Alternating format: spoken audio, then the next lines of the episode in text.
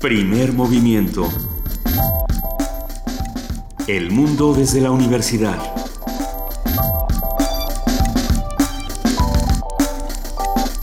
Muy buenos días, son las 7 de la mañana con 3 minutos de este 8 de septiembre, martes, y arrancamos así, primer movimiento. Luisa Iglesias. Benito Taibo, muy buenos días, muy buenos días, Juana Inés de esa jefa de información. Buenos días, Luisa, buenos días, Benito, buenos días a todos los que nos escuchan.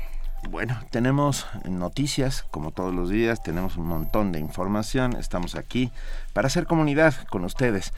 Ah, ayer el presidente de la República, Enrique Peña Nieto, dijo que está dispuesto a una nueva reunión con padres de los 43 normalistas desaparecidos de Ayotzinapa ah, a partir de las nuevas exigencias y de las nuevas cosas que se han descubierto con el ah, informe de la Comisión Interamericana de Derechos Humanos Sí, es lo que dice, soy el primero en asumir el interés por conocer la verdad de lo ocurrido en Iguala y está dispuesto a tener esta reunión siempre y cuando el informe eh, de la Comisión Interamericana de Derechos Humanos esté completo y en esta reunión estén todos los especialistas que realizaron toda la serie de estudios y la serie de análisis que se dieron. Entonces habrá que ver, yo creo que entonces falta, falta un poco para, para esta reunión y habrá que analizar qué pasa y, y habrá que ver cómo, cómo van las investigaciones de la PGR también. Sí, y por otro lado, también ayer se dio a conocer, cambiando radicalmente de tema, eh, que Vilamatas, el escritor catalán, Enrique Vilamatas. Enrique Vilamatas ha resultado ser el premio FIL 2015. Estará en la ciudad de Guadalajara a finales de noviembre para recibir este premio. Yo, yo creo que esta noticia va a alegrar a cientos de montones, de montones, de montones de, escritores jóvenes que, admiran a Vila Matas y, y, de no tan jóvenes, ¿no? De todas las edades, pero la admiración por Enrique Vila Matas en nuestro país creo que cada vez crece más. Yo, yo la verdad es que lo conozco muy poco, he leído tan solo un libro de él y no no no me emocionó así como para ir a Guadalajara a, hacer la ola. A corretear a Enrique Vilamatas. No, no, pero bueno. Es alguien que tiene desde luego una un apego por México, ¿no? Tiene este libro que se llama Lejos de Veracruz, donde hace toda una apología, donde sale Agustín Lara, un montón de cosas. Y está publicado por Anagrama, si usted se quiere acercar a la obra de Vilamatas, está toda o casi toda en Anagrama. Así es. Eh, un interesantísimo recuento de, de su obra, o por lo menos de sus del año 99 o, sí, por ahí está hecho por Daniel Sada en la revista Letras Libres, si les interesa saber algo más. Un, un, artículo bastante, bastante bueno. Lo leí inmediatamente para saber un poco más sobre Vilamatas, porque la verdad es que no es así como de los que conozca bien. no, ni mal. Tenemos aquí la, lo que dijo Vilamatas al recibir este, este premio, bueno, al enterarse dice, seguiré trabajando. El premio me ha llegado justo cuando acabo de llegar de un largo viaje por China, donde he publicado cuatro libros este último año.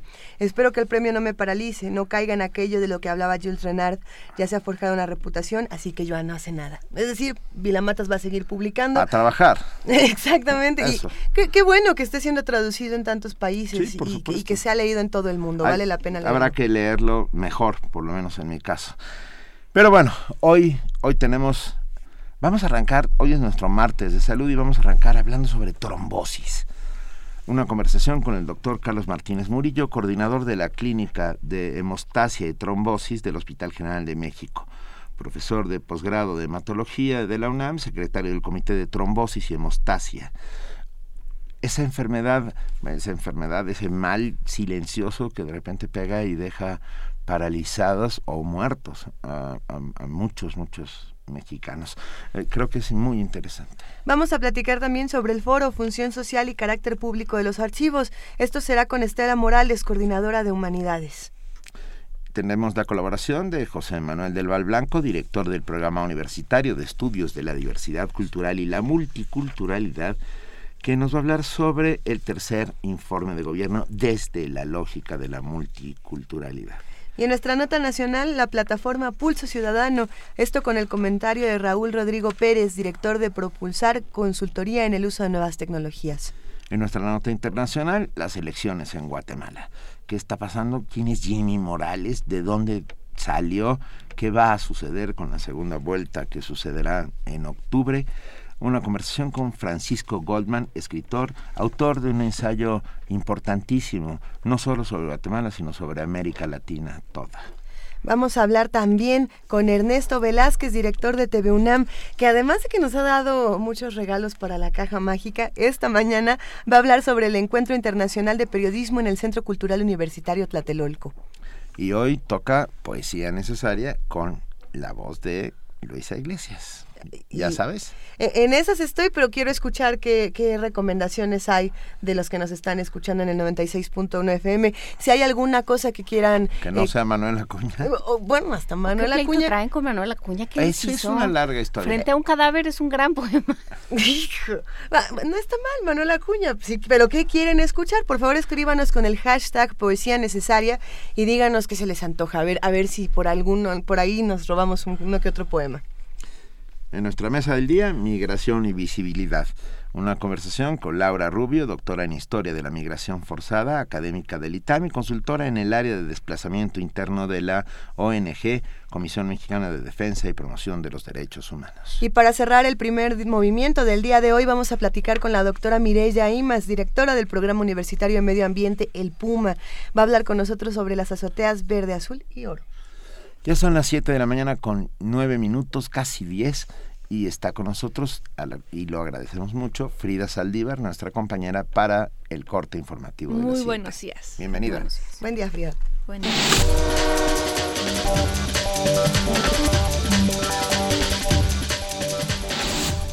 Iniciamos con información internacional. En Guatemala finalizó el conteo de las últimas urnas, lo que confirmó el segundo lugar a Sandra Torres, quien contenderá por la presidencia en la segunda vuelta electoral junto con el cómico Jimmy Morales, quien obtuvo el primer lugar en los sufragios. Contra todo pronóstico, el empresario Manuel Valdizón quedó en tercer lugar y por ello no participará en la segunda vuelta electoral que se realizará el 25 de octubre. El presidente de Venezuela, Nicolás Maduro, ordenó anoche un nuevo cierre de la frontera con Colombia, el paso del Paraguachón en el estado de Zulia, de Zulia y decretó el estado de excepción en tres municipios. Maduro también ha movilizado a 3.000 militantes para custodiar el paso. Las medidas del gobierno venezolano han provocado la deportación de 1.500 colombianos. El presidente de Venezuela ha señalado que el cierre de esos pasos fronterizos tiene el objetivo de acabar con delitos criminales de paramilitares contrabandistas.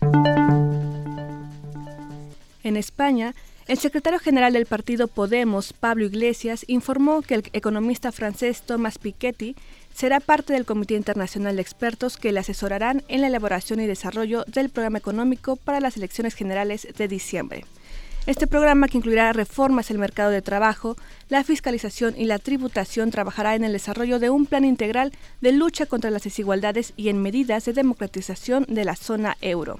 Por su parte, el economista ha señalado que colabora con partidos como Podemos para cambiar el equilibrio político de Europa y porque es una esperanza de democratización para esta zona.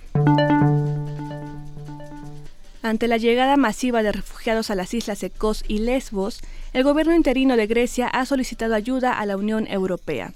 El ministro de Migración, Yanis Moussalas, informó que en Lesbos hay alrededor de 18.000 refugiados cuando la isla solo tiene capacidad para 5.000, por lo que ante la precaria situación solicitó a Bruselas el envío de personal, material médico, farmacéutico, ropa y equipamiento. El ministro dijo que está planeando trasladar en los próximos cinco días a 12.000 refugiados de Lesbos a Atenas y agregó que se crearán centros para la recepción y el registro de refugiados. Algunos barcos se adaptarán como refugios temporales. Comité de la ONU pide a Estados europeos y del Golfo hacer más en la atención a los migrantes sirios. El Comité de la ONU para la Protección de los Derechos de los Trabajadores Migrantes y sus familiares afirmó que los países europeos y los estados del Golfo pueden hacer más para asistir en el manejo del mayor desplazamiento humano que haya ocurrido desde la Segunda Guerra Mundial.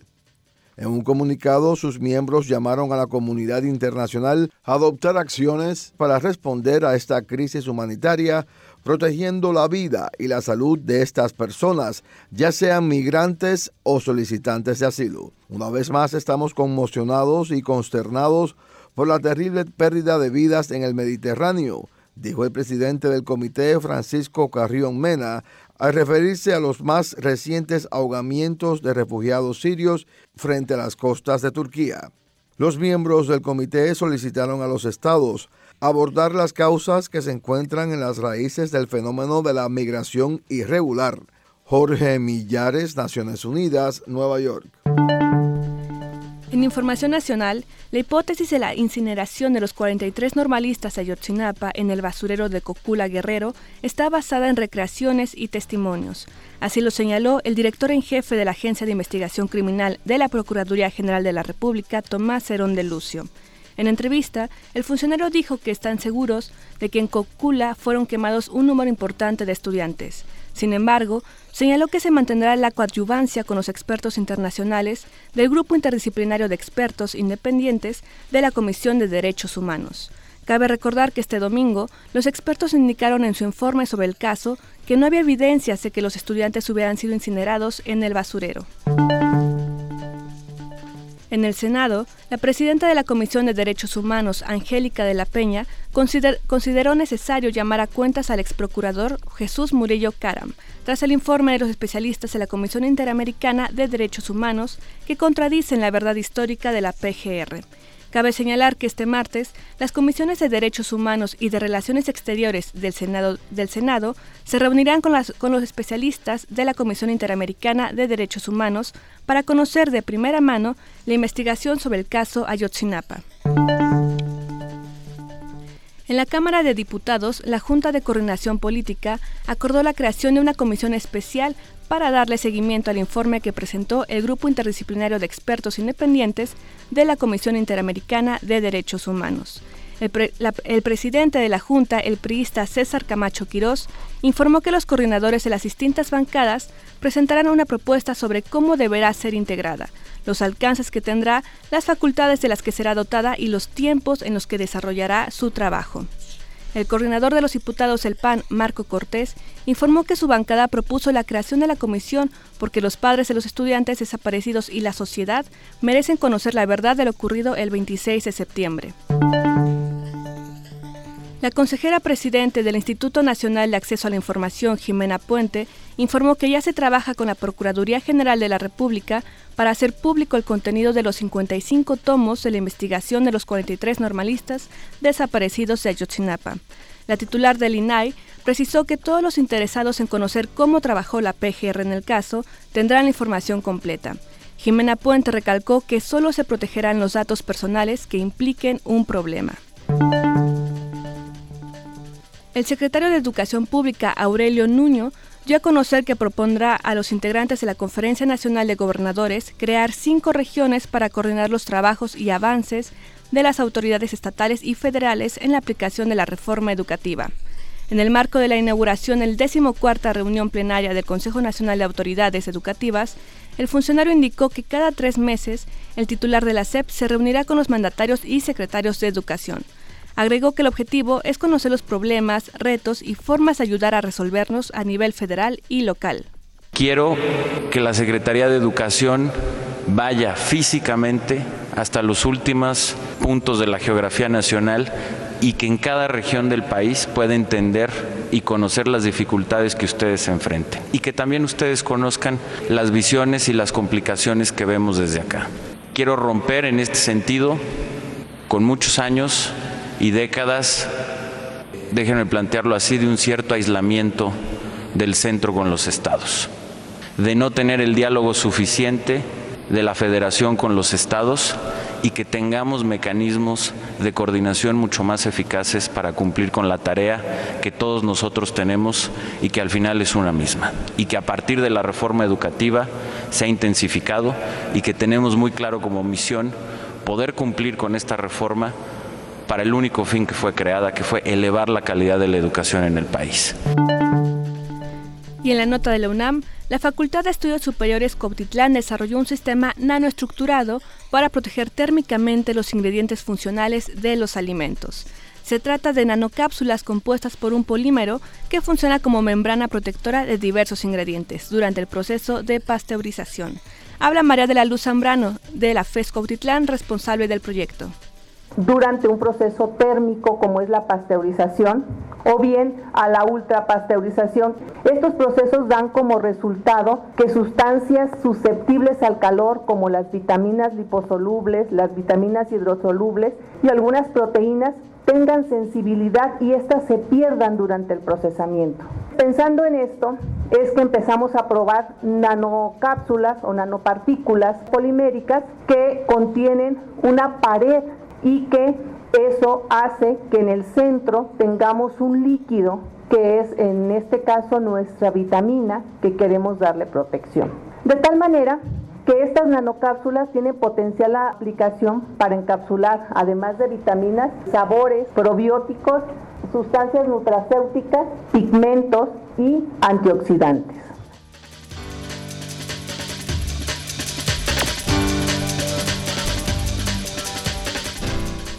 ¿Se dieron cuenta de todo lo que cabe en una nanocápsula? Muchas gracias a nuestra compañera Frida Saldívar por este corte informativo y nos estamos viendo durante toda la mañana. Así es, pasen buen día.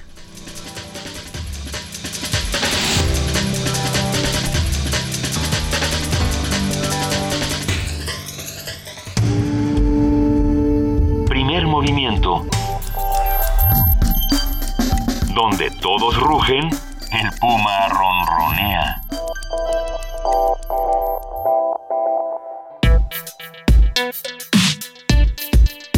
Martes de salud. La trombosis es responsable de las tres principales causas de muerte en el mundo, infarto de miocardio, infarto cerebral y tromboembolismo. Debido a la trombosis, cada 37 segundos muere una persona. La trombosis es la formación de un trombo en un vaso sanguíneo que puede bloquear una vena o una arteria. El trombo obstruye el torrente sanguíneo y ocasiona daños en órganos vitales, ya que el tejido, afectado por la obstrucción del vaso deja de recibir nutrimentos y oxígeno. Existen tres causas principales que favorecen la aparición de trombosis. La primera, reducción de la velocidad de flujo de sangre por reposo en cama, un vendaje de yeso y deshidratación. La segunda, lesiones en la pared vascular a causa de una operación, una herida o una inflamación. Y la tercera, aumento de la tendencia a la coagulación sanguínea, como cuando se altera el equilibrio normal entre la coagulación y la dilución de los coágulos a causa de determinados medicamentos. Para conversar con nosotros sobre las causas, manifestaciones y repercusiones de la trombosis nos en la línea el doctor Carlos Martínez Murillo, coordinador de la Clínica de Hemostasia y Trombosis del Hospital General de México de la Secretaría de Salud, profesor de posgrado de hematología de la UNAM y secretario del Comité de Trombosis y Hemostasia. Y muchas gracias por estar con nosotros, doctor Carlos Martínez Murillo. ¿Qué tal? Muchas gracias. Muy buenos días a, a tu auditorio y muchas gracias por, por esta conversación. Nos da mucho gusto hablar con usted esta mañana, doctor. Eh, sería bueno arrancar preguntando qué es exactamente la trombosis y quiénes son las personas que tienen riesgo de contraerla. Claro. Bueno, el, el, concepto uh, para fines prácticos es muy sencillo. Es la oclusión de un vaso sanguíneo por la formación de un coágulo, eh, básicamente por proteínas de la sangre, factores de la coagulación y plaquetas. Es decir, un vaso sanguíneo se ocluye y genera un tropo es un tapón en un vaso sanguíneo que va a interrumpir el flujo sanguíneo. Esta trombosis puede ser en una arteria o puede ser una vena. Entonces tenemos dos grandes tipos de trombosis. Una oclusión en una arteria, una trombosis arterial, una oclusión en una vena, tenemos un fenómeno de una trombosis venosa. ¿Y puede suceder en cualquier parte del cuerpo, doctor? Absolutamente. Eh, puede suceder en cualquier parte del cuerpo, evidentemente. Eh, eh, hay personas particularmente que tienen factores de riesgo. Eh, en la introducción este, bien mencionaron que hay diversos factores que nosotros le llamamos factores de riesgo. Es decir, ¿quiénes son los que tienen la posibilidad de sufrir estos eh, eventos? Evidentemente, eh, aunque hay bien reconocidos factores hereditarios, como deficiencias de proteínas de la coagulación, en fin, eh, que ya evidentemente el, especialista tendría que encargarse de ubicar esto. También tenemos eh, factores de riesgo adquiridos que aquí la población es muy importante que los identifique. Por ejemplo, eh, todo lo que ocluye o dificulta eh, el flujo sanguíneo, por ejemplo, el, caso clásico de la insuficiencia venosa, que le conocemos como las varices, bueno, es un factor de riesgo que está asociado, por ejemplo, personas que pasan una gran inmovilidad porque están hospitalizados, porque eh, le tienen problemas para la deambulación, pues evidentemente es un factor de riesgo importante. También tenemos un grupo de personas donde se les daña el vaso sanguíneo, el caso de, de una aterosclerosis es un factor muy importante y bien reconocido en el mundo, una de las principales causas de, de muerte. Y bueno, factores que pueden alterar también el componente sanguíneo, personas, por ejemplo, que pueden tener un exceso de glóbulos rojos porque fumen en exceso o por diversas enfermedades, eh, en fin, estos factores, sin olvidarnos, y quiero también este, señalar el uso de hormonales, el uso de anticonceptivos o en el caso de la menopausia, cuando se, se toma terapia hormonal de reemplazo, se sabe que los hormonales dependientes de estrógenos también son factores que contribuyen a, a la asociación de trombosis. Hay también, perdón, algunos tipos de cirugías, particularmente trombogénicas. Eh, cada médico tendría que establecer si su pacientito está hospitalizado o va a ser sometido a una cirugía, tendría que establecer una lista de factores de riesgo. Eh, eh, aquí yo pondría un ejemplo. Eh, una pacientita que tiene obesidad, que es diabética, hipertensa, que tiene varices, va a ser sometida a una cirugía, por ejemplo, de vesícula, pues el médico tendría que establecer que es una paciente de alto riesgo de trombosis y evidentemente tendría que establecer una terapia este, para evitar que en el posoperatorio pudiera sufrir un evento trombótico que pudiera poner en riesgo la vida del paciente. Doctor, ¿qué, tanto afecta eh, la alimentación en casos de trombosis? Ya, seguramente he escuchado muchas personas que dicen, no, es que si comes esa cosa muy grasosa se te van a tapar las venas. Bueno, evidentemente sabemos que la formación de aterosclerosis este, pues prácticamente empieza desde la niñez. Entonces, evidentemente va a llegar un momento dado si alguien está acostumbrado a esos hábitos de comer en exceso alimentos ricos en, grasas y colesterol, pues evidentemente va a llegar un momento de su vida donde sí va a tener serios problemas en, en sus vasos sanguíneos, particularmente en arterias. Hablamos de arterias coronarias, arterias cerebrales, y esto puede precipitar un infarto cerebral o un infarto agudo del miocardio. Sí, por supuesto que esto influye y es una de las medidas que uno tiene que hacer de, ser cauteloso en el tipo de alimentación que uno consume. Habló en algún momento de las varices, doctor. ¿Qué, son, cómo salen y, qué factores de riesgo hay por ellas? Claro, este es algo muy importante porque eh, esto es algo que vemos de manera muy común y cotidiana y algo que inquieta a los, a los o las pacientes. Eh, las varices, eh, nosotros eh, tema más que hablar de que son eh, venas eh, que han eh, sido afectadas en su elasticidad. Y por supuesto esto genera que pues las venas ya no tengan la misma elasticidad y por lo tanto ya no es suficiente para impulsar sangre hacia el corazón en el retorno venoso. Entonces se empiezan a ensanchar no algunas son muy visibles muy notorias que las vemos particularmente en las piernas, no es el único sitio donde podemos tener varices, pero digamos que es lo más, lo más común y lo más visto.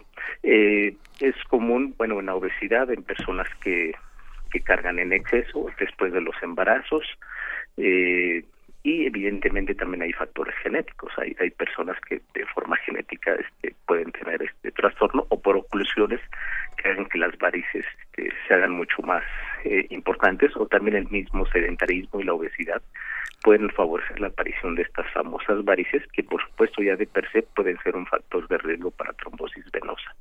¿Tenemos posibilidad de evitarlo o en el momento en que salgan curarlas de alguna manera? Claro, algo muy importante una vez que se tengan, este, bueno, el ejercicio es fundamental porque la compresión muscular hace que las venas eh, hagan que la sangre fluya hacia el, el corazón. Eh, por otro lado, este, eh, se puede hacer es eh, colocar compresión a través de medias de compresión que comprimen la, la pierna en el caso que estuvieran ubicados en miembros pélvicos y esto hace que se mantengan apretados bajo una presión constante. Y cuando estas ya son muy marcadas y son dolorosas pues no hay otra más que recurrir con el con el angiólogo y algunos de ellos este, tienden a, hacer cirugías cuando el retorno venoso todavía lo permite, extrayendo estas venas varicosas. Pero sí es un punto de llamar la atención en el cual este, sí requieren de cuidados y no dejarnos cuando eh, empiecen a aparecer este tipo de, venas. Doctor, eh, ¿cuáles son los síntomas de, que una persona está a punto de, sufrir una trombosis y cuánto es, cuál es el tiempo que, se tiene para atenderla? Porque al parecer es muy poco antes de que esto sea fatal. Claro, claro. Este, bueno, podemos hablar de una trombosis arterial, digamos que es algo o, eh, particularmente un infarto agudo miocardio o un infarto cerebral. Eh, los síntomas clásicos de un infarto agudo miocardio es un dolor opresivo a nivel de lo que llamamos la región del precordio, que sería en el hemitórax izquierdo. Este, los pacientes lo refieren como un dolor de muerte eh, que se irradia hacia el hombro, hacia el brazo, eh, dificultad respiratoria y pues puede haber desvanecimiento, sudor frío, puede ser algunos de los síntomas que, que clásicos reconocidos que, que dan lugar a la, la, presencia de un infarto. Sin embargo, hay pacientes que, que simplemente refieren un pequeño dolor y pues, cuando uno se percatan este, tienen una zona de infarto. Ese sería en caso de un infarto agudo miocardio. Y otros son los infartos cerebrales, que, que coloquialmente las personas lo conocen como embolia cerebral. Puede ser con que el, paciente súbitamente tiene una pérdida del estado de conciencia, eh, pierde la movilidad de un brazo, de una pierna, este, o empieza a sentir temblores en alguna extremidad, pueden ser síntomas de un pequeño infarto. Eh, esos son infarto cerebral o arterial y el otro que es eh, también muy común son los son las trombosis en los miembros inferiores, las trombosis venosas. Eso ocurre y muchos pacientes no se percatan que tienen una trombosis venosa porque la extremidad súbitamente se pone muy gorda, muy edematosa, muy inflamada, cambia de color, tiende a ser este rojiza eh, muy caliente y dificultad para la deambulación. Eh, muchos pacientes lo que hacen este pues atribuyen eh, n cantidad de causas a este problema y, bueno no se percatan que en realidad tienen una trombosis y que requieren tratamiento. para ambas causas, sea una trombosis venosa y una trombosis arterial, el tiempo es muy importante porque entre más rápido pueda ser tratado una trombosis, evidentemente el tiempo es oro o es vida, porque posibilitaría la posibilidad de dar tratamientos que puedan, eh, uno, salvar la vida, dos, limitar importantemente el daño o las secuelas que esto pudiera contener. Entonces, cuando se presenten estos síntomas, habría que ratificarlos y acudir al médico lo antes posible, porque podemos estar ante una instancia de un evento potencialmente mortal. Eh, y doctor, ¿y alguna forma de evitarlo? ¿Alguna algo preventivo? Bueno, las medidas preventivas creo que es lo más eh, importante eh, y esto yo creo que en primer lugar tendría que ser con el estilo de vida. la trombosis está muy asociado con el estilo de vida. Hay factores con los cuales pues a lo mejor convivimos todos los días. Se sabe, por ejemplo, que el tener un grupo sanguíneo diferente al grupo más conocido que es el cero, por ejemplo, los que somos de grupo sanguíneo A o que son grupo sanguíneo B o que son AB, se sabe en el mundo que tienen más riesgo de trombosis. Bueno, pues por, por poner simplemente un ejemplo sobre la mesa. Quiere decir que contra esto no podemos hacer nada, ¿no? Que es algo genético. Pues ¿qué tendríamos que hacer? Pues cambiar nuestro estilo de vida. Tendríamos que llevar un estilo de vida donde preferentemente hiciéramos ejercicio de 30 a 45 minutos todos los días, eh, evitáramos este, el consumo excesivo de algunos alimentos, eh, particularmente los que bien señalan que son ricos en, en grasas de origen animal, eh, y en el caso de las mujeres este, ser muy cuidadosas en el uso de hormonales, particularmente cuando se utilizan como anovulatorios o la terapia hormonal de reemplazo, será muy importante. Entonces, el llamado de atención es no solamente para los pacientes, que por supuesto este, es muy importante difundir esta información, pero creo que también es muy importante el llamado de atención a los médicos, que somos los que tenemos que identificar a los pacientes que puedan tener estos factores de riesgo y decirle a tal cual paciente, sabes que yo te voy a recomendar este tratamiento, que simplemente a lo mejor pueden ser este compresión de los miembros inferiores, o sí te voy a dar una terapia preventiva. Ahora tenemos una gran gama de, anticoagulantes que podemos hacer uso de ellos para para disminuir la morbilidad, la morbilidad, o sea, este, y la mortalidad asociada a, la, a las trombosis. Sí, no, ya hay que cambiar el estilo de vida. A ver, es que y no hay alguna pastillita, es que yo estoy en todo en todos los en todos los fumo, soy AB negativo, no estoy gordo, este creo no no hay no, o sea, no hay alguien más por ahí, o sea, hay muchos, hay muchos. En nuestro caso de México hay muchos. Este, evidentemente, por ejemplo, ¿qué se tiene que hacer cuando, con una persona cuando el médico identifica que hay factores de riesgo? Puede ser sedentarismo, puede ser obesidad, diabetes, hipertensión. El médico tendría que este, establecer un programa, decir, bueno, tiene que bajar de peso, tiene que hacer ejercicio. Y efectivamente, esta famosa pastilla que refieres, claro, tenemos excelentes estrenarios anticoagulantes orales nuevos que han surgido en el mundo, ya disponibles en México. Este, y que no requieren necesariamente un monitoreo continuo de laboratorio. Un ejemplo, te lo pongo claramente. Por ejemplo, si tú vas a hacer un viaje, vas de viaje a París, por ejemplo, y eso también es, un factor de riesgo establecido, ¿no? Que llaman la trombosis del viajero. Eh, ¿Qué se recomienda? Pues evidentemente si tienes factores de riesgo, de forma preventiva, tomar un anticoagulante, tomar una pastilla antes del vuelo, hidratarte, hacer ejercicios durante el vuelo, que ahora mucho las compañías aéreas lo ponen, que constantemente hay que hacerlo, por la serie de demandas que llegaron a tener por los casos de trombosis, y usar ropa holgada, evitar el consumo de alcohol y tomar abundantes líquidos durante un vuelo. Por ejemplo, serían algunas de las medidas que cada quien tendría que hacer.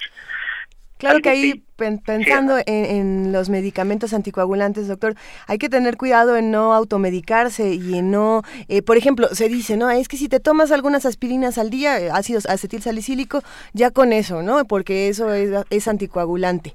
Pero, pero uno no puede decidir esas cosas sin estar consultando a un médico primero.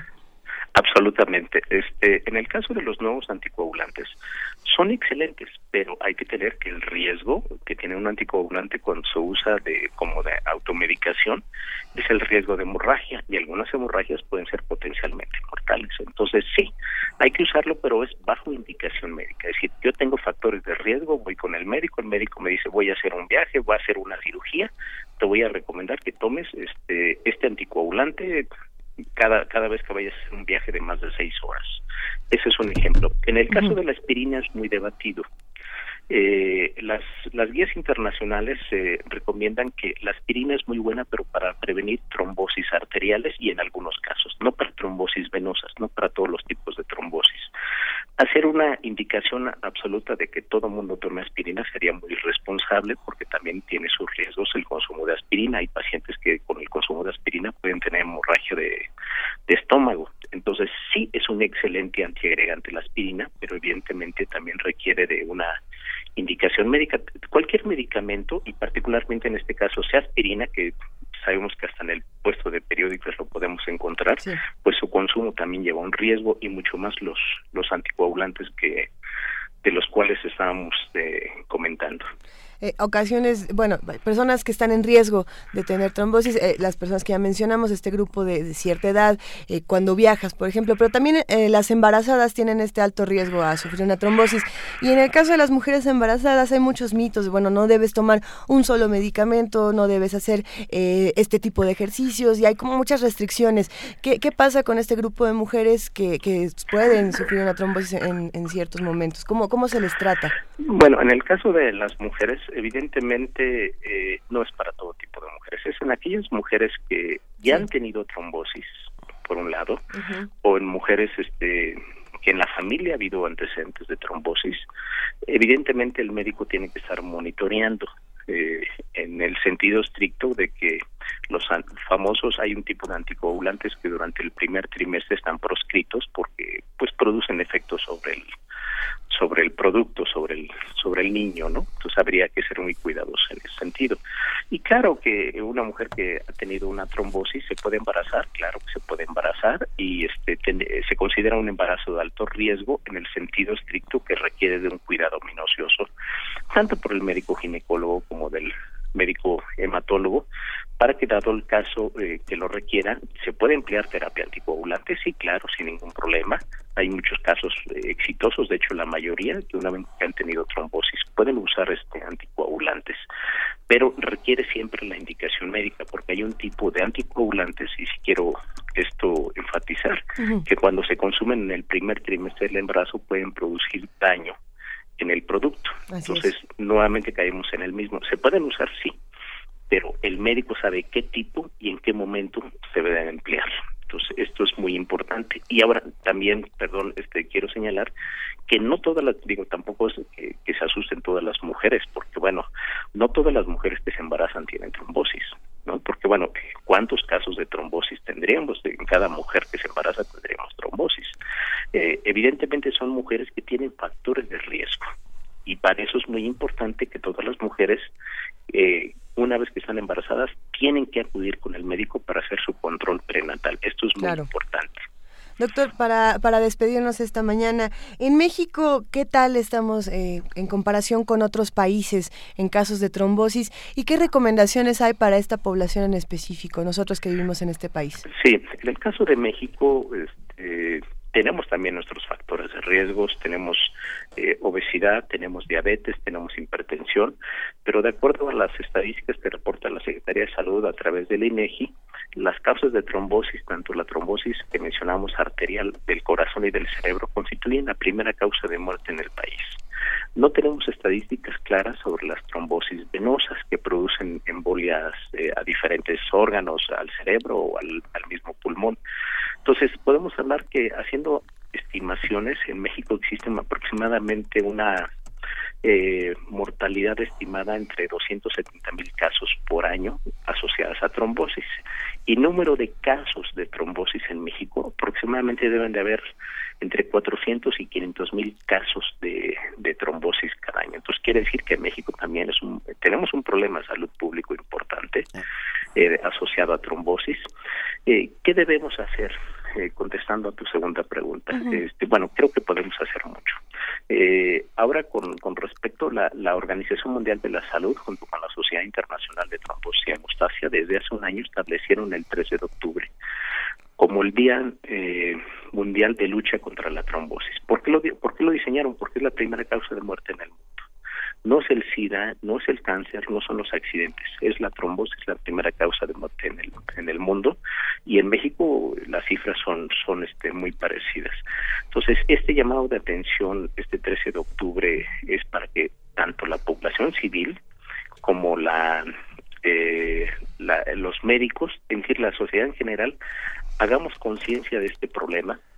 Uno, identificar que hay pacientes que tienen factores de riesgo, eh, o la misma población saber, oye, yo tengo este factor de riesgo, podría tener trombosis, sí. Y la otra es eh, que son prevenibles, es lo más importante, que se pueden prevenir, sea con modificación de hábitos de, o estilos de vida, que a veces son muy difíciles, o dos, pues tenemos ya terapias, tenemos excelentes anticoagulantes nuevos, que es por, por vía oral, que podrían este, disminuir importantemente el número de casos. Yo creo que el llamado de atención es eh, prevenir, prevenir, prevenir, creo que es lo más importante que tenemos que hacer. Doctor, eh, Carlos Martínez Murillo. Nos escribe Roberta A, ya, ya para cerrar esta conversación que agradecemos enormemente. Y dice, mi mamá sufrió una trombosis venosa en una pierna hace dos años. ¿Aún tiene riesgo de sufrir otra? Sí, ahí este, es una pregunta muy importante. Eh, un paciente que ha sufrido una, un evento trombótico, claro que tiene más riesgo de sufrir nuevamente una retrombosis comparativamente que alguien que no ha tenido trombosis.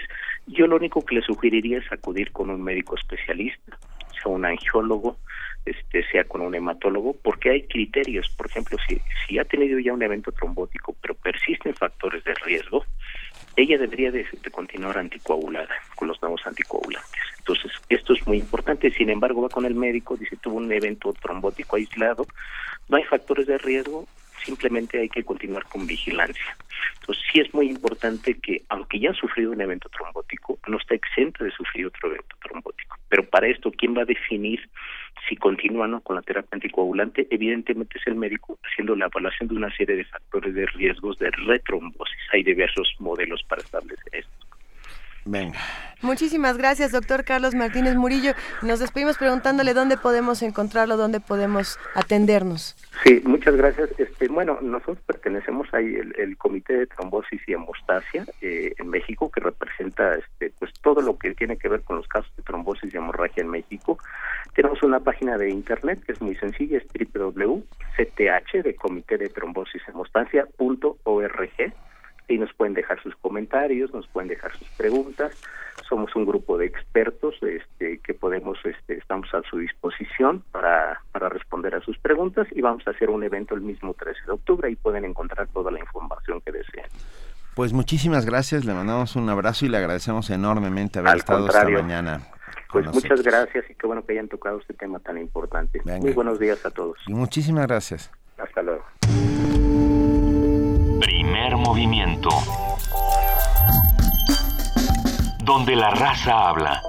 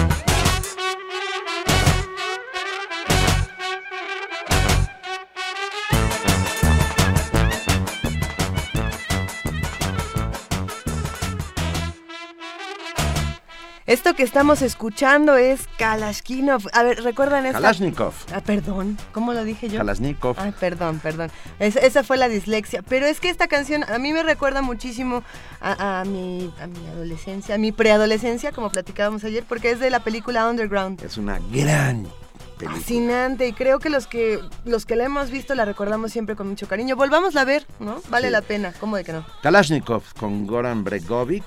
De Bosnia y Herzegovina, de- exactamente. De Bosnia y Herzegovina. así es. Muy buena canción. Venga. que- Ya tenemos en la línea a la maestra Estela Morales, coordinadora de Humanidades de la Universidad Nacional Autónoma de México.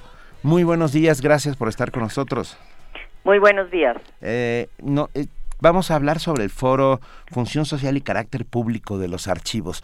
Nos parece un tema francamente apasionante y, y porque aquí somos apasionados de, de este tipo de cosas. Así Ay, pues que qué bueno, gracias. Cué- cuéntenos un poco qué va a pasar en este foro. Mire, la universidad siempre ha estado muy interesada en resguardar el patrimonio de nuestro país. Y los archivos son parte del patrimonio. Eh, pero además ahora cobran una especial importancia porque el archivo es fuente de información. Ustedes cuando quieren sacar una nota de fondo, pues se van a los archivos. Un historiador no puede vivir sin, los, sin buscar información en los archivos. Un proceso penal depende de los archivos. Entonces, han cobrado gran importancia por dos leyes que tenemos. Bueno, varias, pero una de ellas sería que tenemos derecho a acceder a la información de forma libre, abierta.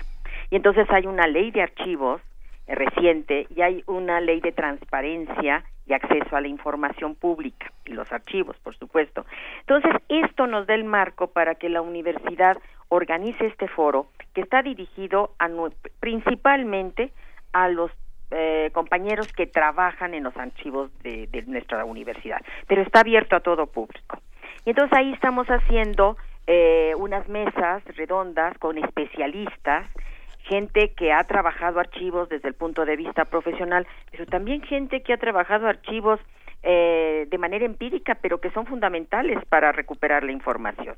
Tenemos invitados extranjeros, eh, tenemos invitados de Chile y de Colombia, que son dos países latinoamericanos que se han destacado por la forma académica y profesional en que llevan los archivos y tenemos un invitado de España que también ha destacado en estos aspectos. Entonces, creemos que se va a hacer una discusión muy clara, muy abierta sobre cómo accedemos a los archivos y cómo estos deben estar organizados para que podamos acceder de manera rápida y oportuna a la información que tienen los archivos.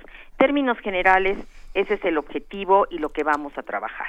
Ti- Yo le veo como dos aristas, una la parte eso, técnica, ¿no? De conformación, de, de, de- de cómo debe hacerse, y la otra justo el derecho a la memoria, Sí. que, que también está implícito en esta conservación de, de los archivos, ¿no?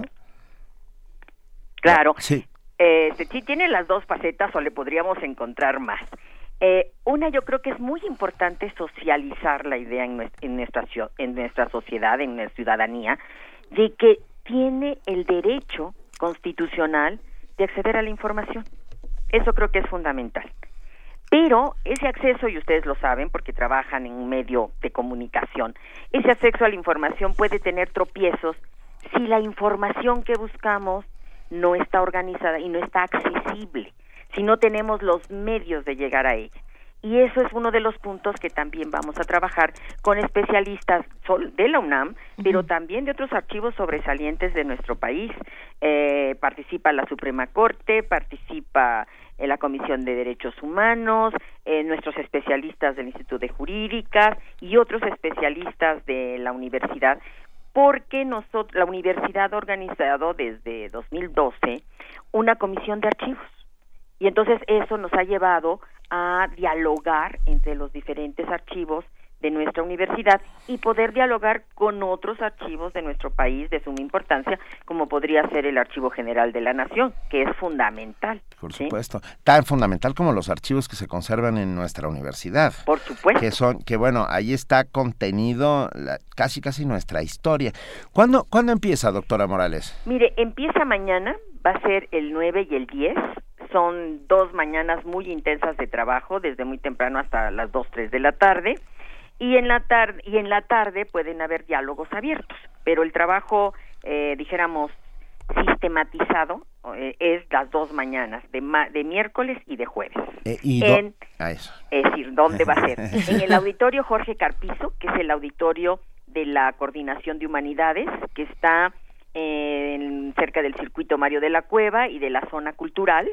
Si ustedes llegan por insurgentes, bueno, estaría atrás precisamente de la zona cultural. Si usted es universitario, le voy a dar un dato más coloquial, que es los edificios azules o los pitufos. Sí. Ay, iba, iba yo a decir los Justo, pitufos. rápido. Exactamente. O los pitufos, ahí está la coordinación de humanidades y ahí está el, el auditorio. Es un auditorio muy agradable y hay y una cosa muy importante en nuestros días y para nuestra universidad. Hay facilidades de estacionamiento, entonces pueden llegar por eh, transporte público, por el Metrobús, por todo nuestro sistema de Pumabús, nos deja ahí en- en- en la puerta, y en coche particular si así lo desean. Ah, ¿Y la entrada será libre, doctora? Totalmente, Eso totalmente. Lo que nos interesa es que la gente se entere, participe, dialogue. No tiene ningún costo. Todo esto está organizado por nuestra universidad eh, vía, eh, pues claro, la Rectoría, la Oficina del Abogado General y la Coordinación de Humanidades. ¿Hay que inscribirse en alguna página de internet o consult dónde dónde podemos consultar más información, doctora? La- en la página de eh, la Coordinación de Humanidades, que ahora sí le voy a fallar, pero no me la tengo a la memoria. No se preocupe, la vamos a entran por compartir. UNAM Coordinación de Humanidades. Excelente. Ah, mire, rápidamente nos escriben, nos escribe buscando al cielo. Tenemos eh, gente que usa no ah, y nos dice un gusto oír sobre este evento. La organizadora podría comentar algo sobre los archivos con datos personales, por ejemplo. Sí, bueno, eh, eh, nosotros tenemos que respetar la ley y se protegen los datos personales. Será uno de los temas que se traten ahí. Porque precisamente la apertura de la información sí está cuidada por nuestra Constitución, pero como todos ustedes saben, todo derecho tiene sus límites. Claro. Y uno de sus límites es precisamente los datos personales. Y eh, se- eh, hay protección a los datos personales, la UNAM lo en, en sus archivos lo garantiza y, y casi se puede decir que todos los archivos del país y en general del mundo van por esa tendencia, pero uno de los temas que se van a tratar precisamente es eso, este derecho a la información, acceder a los archivos, eh, pedir información vía eh, INAI, la transparencia y todo, tiene ese, ese límite. Ya tenemos aquí la página es humanidades.unam.mx. Ya Ay, con eso se pueden enterar Claro. de todo lo que se está haciendo. Muchísimas gracias por ayudarme. No, hombre, por Gracias, favor. doctora. Doctora Estela Morales, nos da un enorme gusto hablar con usted esta mañana, coordinadora de humanidades, para invitar a todos nuestros amigos, todos los que hacen comunidad diariamente aquí en Primer Movimiento, al foro Función Social y Carácter Público. Los archivos comienzan mañana en el auditorio Jorge Carpizo de, de... la, cor- de la Coordinación de Humanidades. Así es, Eso. a partir de las nueve... 9.45 porque va a haber inscripción, se les va a dar constancia y arrancamos a las 10 de la mañana. Bueno, será, será importante. Otro día platiquemos sobre esto, por favor. Ay, ¿no? sería- yo estaría encantada. Bueno, nos va a dar mucho gusto. Le mandamos un abrazo y mucho éxito en el foro, doctora. Igualmente y muchísimas gracias por darnos esta oportunidad. Por favor, es un inmenso placer. Gracias. Primer movimiento. Donde la raza habla.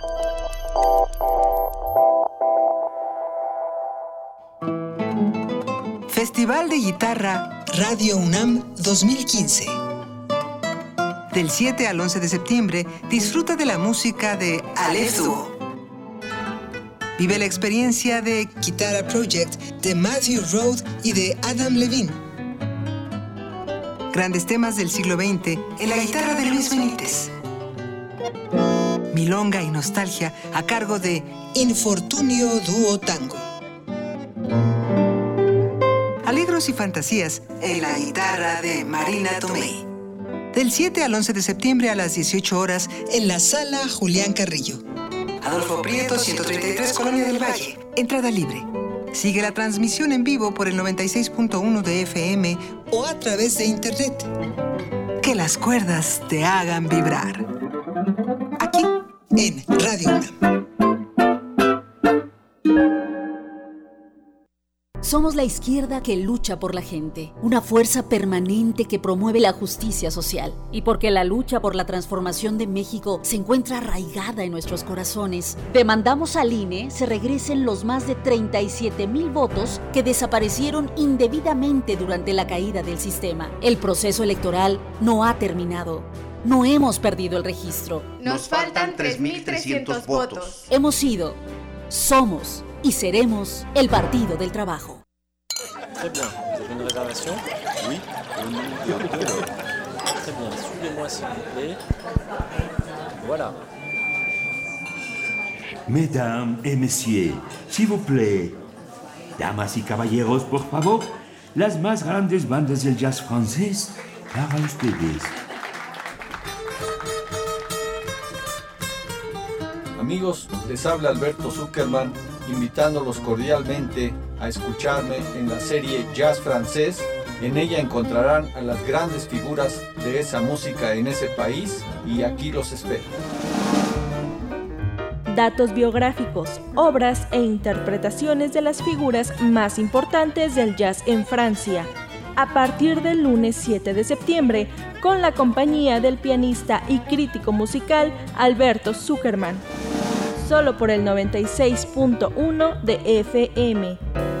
Radio UNAM.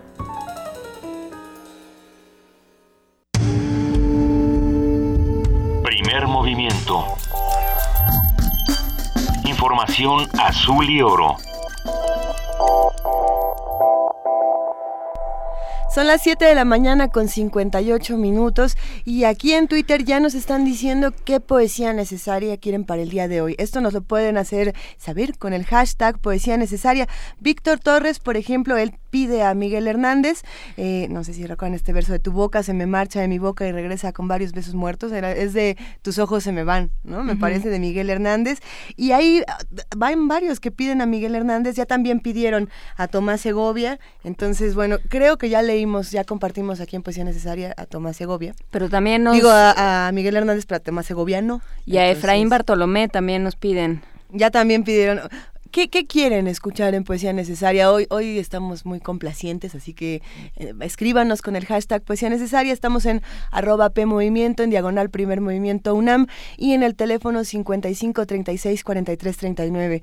Les recordamos a los que han eh, obtenido este pase a la caja mágica que, que ya pueden venir a Adolfo Prieto 133, Colonia del Valle, a dos cuadras de Metrobús Amores. Y a los que están ganando boletos para ir al teatro, a la danza, hay que estar siempre media hora antes de los eventos su credencial de lector y ya con eso pueden acceder a todas las funciones que estamos regalando. Vamos a seguir dando cosas aquí, así que quédense con nosotros. Vamos a hablar después de nuestro corto informativo, de nuestra nota nacional y nuestra nota internacional. Ahora sí vamos a hablar de Guatemala, va a estar muy interesante, así que quédense con nosotros. Nos vamos a nuestro corto informativo con nuestra compañera Elizabeth Rojas. Buenos días, Elizabeth. ¿Qué tal, Luisa, Juana Inés? Buenos días, buenos días a todos. Buenos días.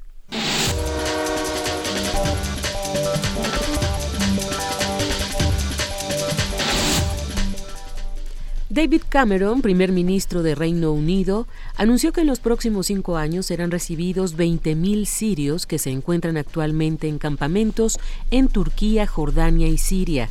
Señaló que Gran Bretaña tiene la responsabilidad moral de actuar, por lo que se dará prioridad a los niños y huérfanos vulnerables y los recién llegados recibirán visas de cinco años de protección humanitaria. Australia no aumentará el número de refugiados que acoge, cuya cuota actual es de 13.750 por año, ni se pondrá fin al sistema que recluye en centros de detención en islas del Pacífico a quienes intenten llegar a ese país en barco. Así lo señaló Tony Abbott, primer ministro australiano, quien agregó que recibirán a más ciudadanos sirios enfocándose en las familias, las mujeres y los niños, sobre todo de minorías perseguidas que se han refugiado en Siria e Irak. Por su parte, Sara Saleh, portavoz de Amnistía Internacional, pidió al gobierno australiano adoptar una política más humana y aumentar la cuota de refugiados conforme a la abundancia que hay en esa tierra y proponer soluciones que pongan la vida humana más allá de la política. Ban Ki-moon reafirma el apoyo de la ONU a una respuesta eficaz a la crisis de migrantes.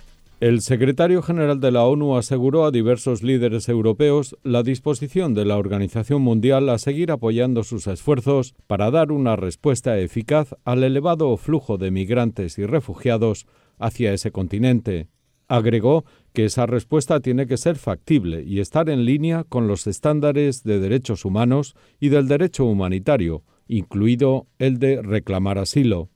Ban Ki-moon mantuvo diversas conversaciones telefónicas con diversos líderes europeos el domingo, según informó su portavoz, durante las que les pidió que fueran la voz de aquellos que necesitan protección y que llegaran a una posición conjunta para compartir responsabilidades de una manera equitativa. También elogió el que hubieran expresado preocupación ante la creciente xenofobia, discriminación y actos violentos en Europa contra migrantes y refugiados. Víctor Martín, Naciones Unidas, Nueva York. La cadena de televisión catarí Al Jazeera informó que alrededor de mil soldados fueron enviados por el Estado de Qatar a Yemen para combatir al grupo Houthi. Con este envío sumarían alrededor de 10.000 los soldados de la coalición árabe para preparar el avance sobre Sanaa, capital de Yemen. A pesar de que ninguno de los países implicados ha informado oficialmente el despliegue militar, han justificado esta acción como una respuesta al ataque que hace unos días el grupo rebelde realizó matando a 60 militares. El coordinador para el Medio Oriente de la ONU lamentó la muerte de la madre palestina Reham Dawabsheh. El coordinador especial de la ONU para el proceso de paz en el Oriente Medio, Nikolai Mladenov, expresó profundo dolor por la muerte de la madre palestina Riham Dawabsheh, ocurrida este lunes en un hospital israelí. Riham es la tercera víctima fatal de un ataque con bombas incendiarias perpetrado el 31 de julio pasado por colonos israelíes contra la vivienda de su familia en la Villa Duma en Cisjordania. Su pequeño hijo Ali y su esposo Saad murieron anteriormente a consecuencia de las quemadas recibidas. Su hijo Ahmed, de cuatro años, también se encuentra en estado crítico. En un comunicado, Mladenov reiteró su llamado a la justicia e hizo alusión a la amplia condena que el ataque recibió tanto por líderes palestinos como por israelíes y expresó preocupación por el lento avance en la identificación y juicio de los responsables. Añadió que la tragedia de esa familia es un ejemplo impactante de la naturaleza destructiva del extremismo y subrayó la necesidad de que los líderes políticos, religiosos y comunitarios denuncien estos actos y que actúen con decisión contra los que incitan al odio de ambas partes. Jorge Millares, Naciones Unidas, Nueva York. En información nacional, el secretario general de la Organización de Estados Americanos, Luis Almagro, dijo que la actitud del gobierno mexicano frente al informe del Grupo Interdisciplinario de Expertos Internacionales en el caso Iguala fue positiva ya que aceptó las recomendaciones del organismo. En entrevista, Almagro consideró que las conclusiones del informe abren una nueva etapa en el esclarecimiento del caso. Agregó que el gobierno mexicano tuvo la dignidad de aceptar errores y de atender las recomendaciones de los expertos. El Banco Nacional de Obras y Servicios Públicos, Banobras, deberá entregar la información correspondiente al crédito otorgado a Autopistas de Vanguardia SADCB perteneciente a Grupo IGA para la construcción de la autopista Toluca-Naucalpan en el Estado de México.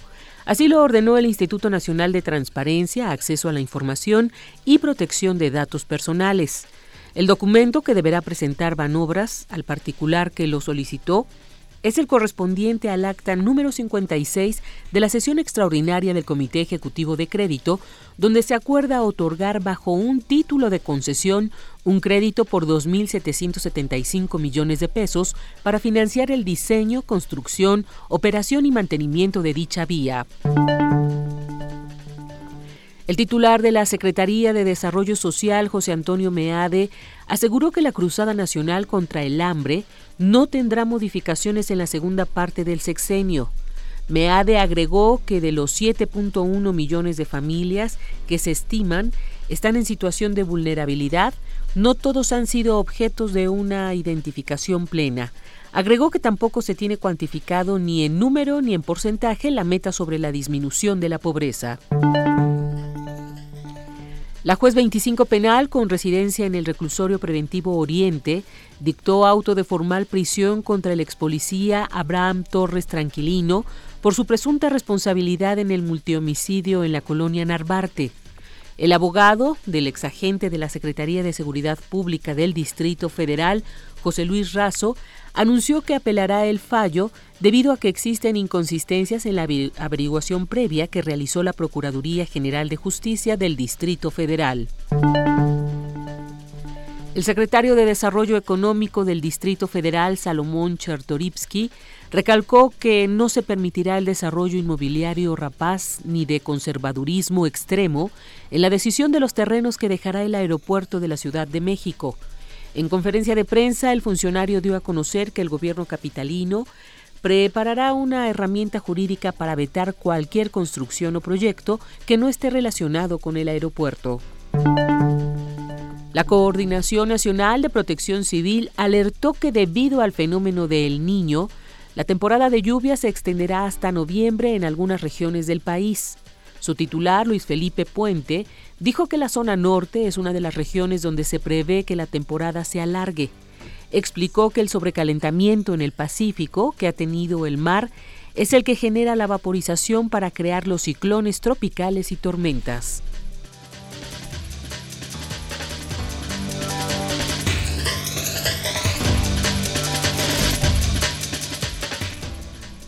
8 de la mañana, 7 minutos. Muchas gracias a nuestra compañera Elizabeth Rojas por este corte informativo de las 8 y nos vemos a las 9. Hasta el rato, Benito. Buenos días.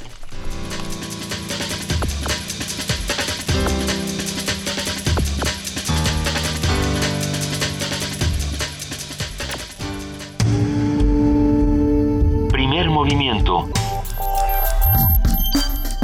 Donde todos rugen, el puma ronronea.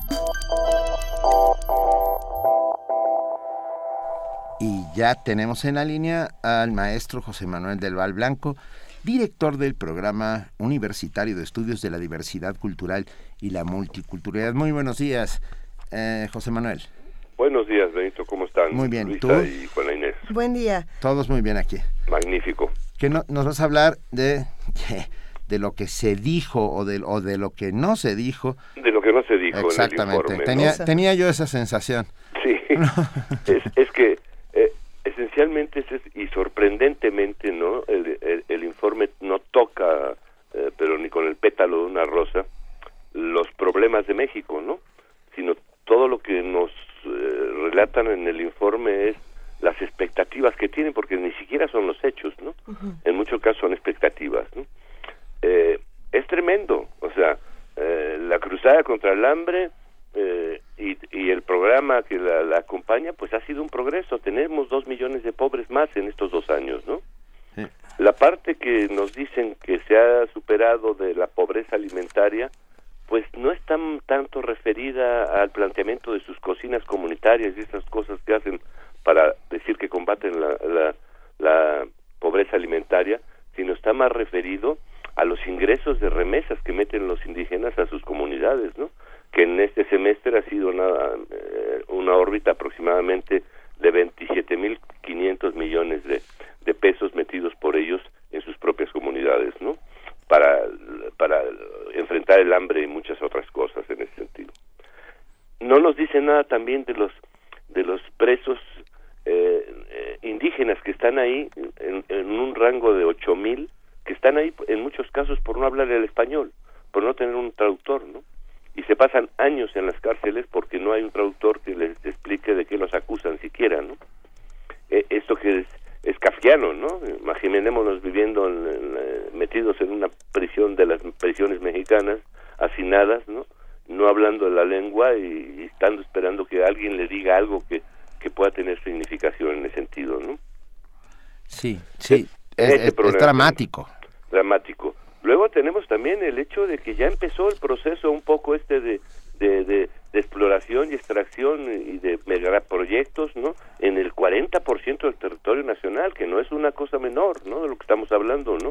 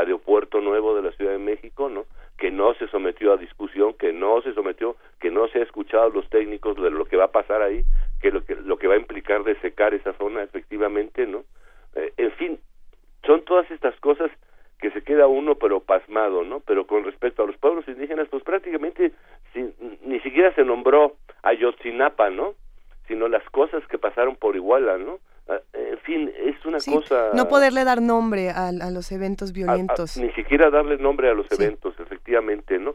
Y ahora qué pasa que la- el comité nos dice que, que, que es imposible lo, lo- lo de que, que se quemaran en Cocula, punto, ¿no? Y entonces, ah, otra, pro- o- otra, otro, otra, van a ampliar la investigación, ¿no? En fin, ¿hasta dónde? Y el problema de todo esto es la impunidad, ¿no?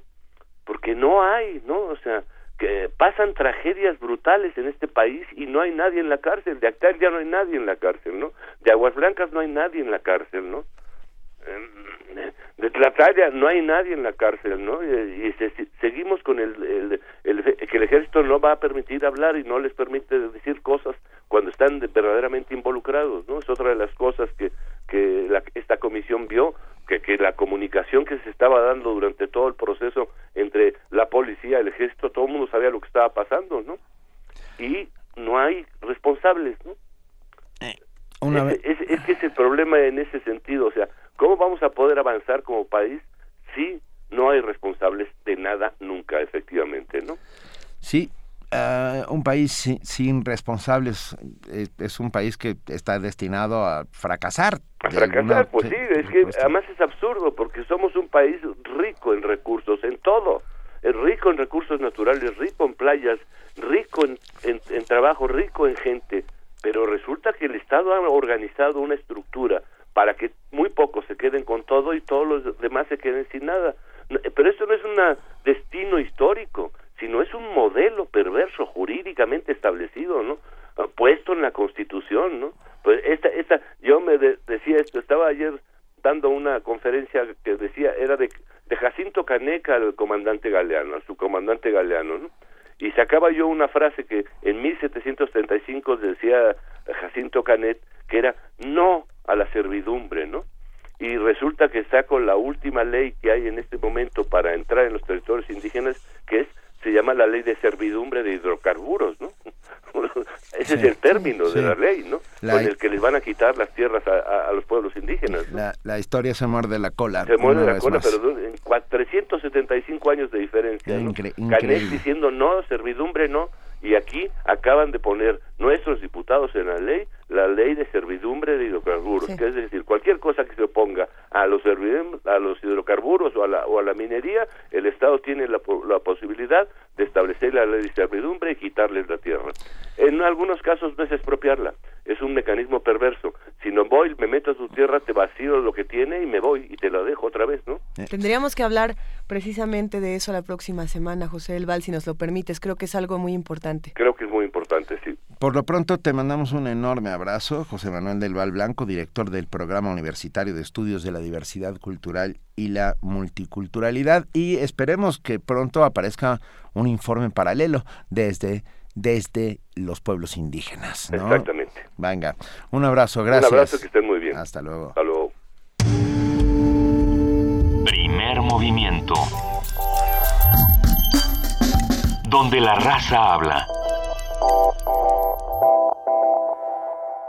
Lo que dijo José del Valle es fundamental y hablando de, de los informes, bueno, estuvo el contrainforme de, de los familiares de, Ayotzinapa y creo que pues también valdría muchísimo la pena eh, releerlo y, y, escuchar una vez más lo que se dijo, ¿no? Lo platicamos hace, hace un par de semanas aquí en, la semana pasada lo platicamos aquí en el programa, pero bueno, sí, sí son asuntos fundamentales, sí son asuntos gravísimos. Eh, este asunto de, de la nueva investigación que se puede abrir o, o, que se va a expandir esta misma investigación es algo a lo que no le vamos a quitar el ojo y además, de nuevo, leamos eh, completo, si, si, nos es posible, eh, el informe que nos da la Comisión Interamericana ¿no? de, de, este asunto de Ayotzinapa. Vamos, a, vamos eh, interpretando toda esta información para que nosotros también sepamos qué hacer con ese conocimiento y desde dónde vamos a actuar y cómo vamos a encaminar todo, todo este enojo que podemos tener, hacia dónde hay que actuar de alguna manera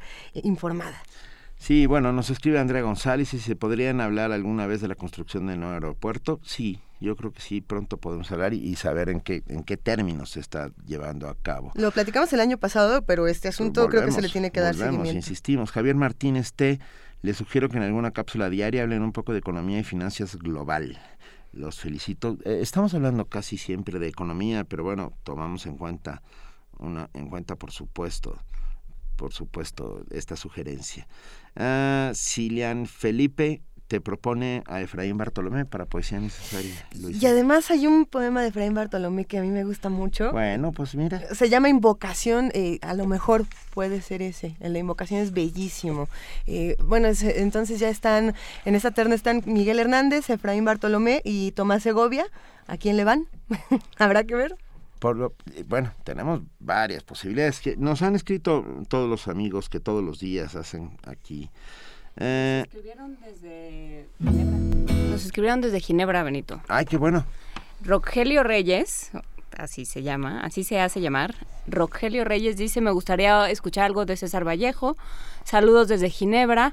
Escucho su programa todos los días mientras estoy en la oficina y es un programa muy ameno. Bueno, pues ah, te mandamos un enorme abrazo hasta Ginebra. ¿Cuál de César Vallejo? ¿Cuál y, será? Ay, bueno. Ya leímos, ya leímos, leímos algunos. Sí. Leímos una eh, que creo que se llamaba Odio al Mar. ¿Era ese era de César Vallejo? No. Sí. Creo no. que sí. Sí. Creo. Vamos a buscarlo. Bueno. Vamos a ver cuál es César Vallejo. También puede entrar. Vani García fue la que propuso a Tomás Segovia. Y José Luis Sánchez nos dice que a punto del infarto, porque se aline nos alineamos al, al, coro oficioso, dimos una noticia.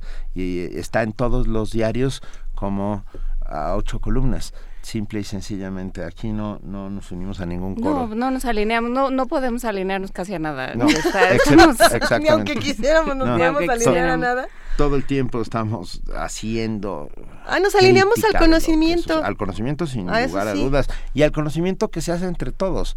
Entre todos estamos logrando juntar información para intentar descifrar a nuestro tiempo. Y de eso se trata, descifrar a nuestro tiempo. Por eso queremos invitarlos a que nos escriban, Benito. Estamos en arroba P Movimiento, en diagonal Primer Movimiento UNAM y en el teléfono 55 36 43 39. Que nos digan qué piensan. Gustavo Martín, que es chelista y gran amigo, Ah, dice, se escucha en primer movimiento una rola citando a Kalashnikov, a ver si ahora ponen una combia de AK-47. Eso no va a suceder, Gustavo Martín, nunca. Este, esta rola de Kalashnikov es uno de los temas principales de la película Underground de Mir Kusturica y es una maravilla. Espero que te haya gustado, porque la verdad es muy, muy, muy buena. Vamos a nuestra nota internacional. Nota internacional. La tendencia de las votaciones en Guatemala apunta a una segunda vuelta para elegir al presidente del periodo 2016-2020. De acuerdo con los datos preliminares, Jimmy Morales tiene garantizado su pase a la segunda ronda electoral prevista para el 25 de octubre. Y eh, información que nos acaba de llegar hace un ratito, parece que será contra Sandra Torres de la UNE, que sacó 957.143 votos, el 19.71% contra Manuel Valdizón, que tiene 951 951.599, eso quiere decir el 19.60%. Están rozando muy parejitos unos a otros con el 98.32% de las actas computadas. El presidente del Tribunal Supremo Electoral de Guatemala, Rudy Pineda, llamó a la ciudadanía a guardar la calma y esperar los resultados definitivos que se conocerán luego de un proceso de verificación e impugnación. En eso, en eso vamos. Con, como les dije, con el 98.32% de las actas computadas, eh, Jimmy Morales tiene 1.159.927 votos, que significa 23.89%, seguido por Sandra Torres de la UNE con el 19.71%. Y esto eh, es sorpresivo porque hasta hace muy poco tiempo era Valdizón quien estaba quien estaba Sí, arriba. a- hasta en ayer. segundo lugar, hasta el día Hasta de ayer. ayer. Ha Eh, dado un giro. Sí, según el informe más actualizado, se contabilizaron 3.189.985 boletas válidas, 157.345 en blanco y, 100 y 131.288 nulas y 1.777 impugnadas. Hasta ahí vamos. Para ofrecernos un análisis de los resultados y de cómo se reacomoda la situación política y social en Guatemala, nos da muchísimo gusto recibir en la línea a Francisco Goldman, escritor, autor de un libro de ensayos interesantísimo llamado Crecer a Golpes.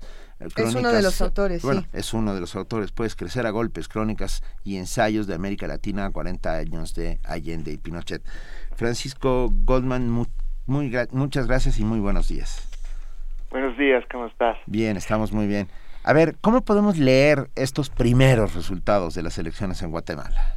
Pues básicamente, you know, este, el pueblo de Guatemala sorprendió, no decepcionó en ninguna manera. Todos estuvimos muy ah, observando esto, muy conmovidos.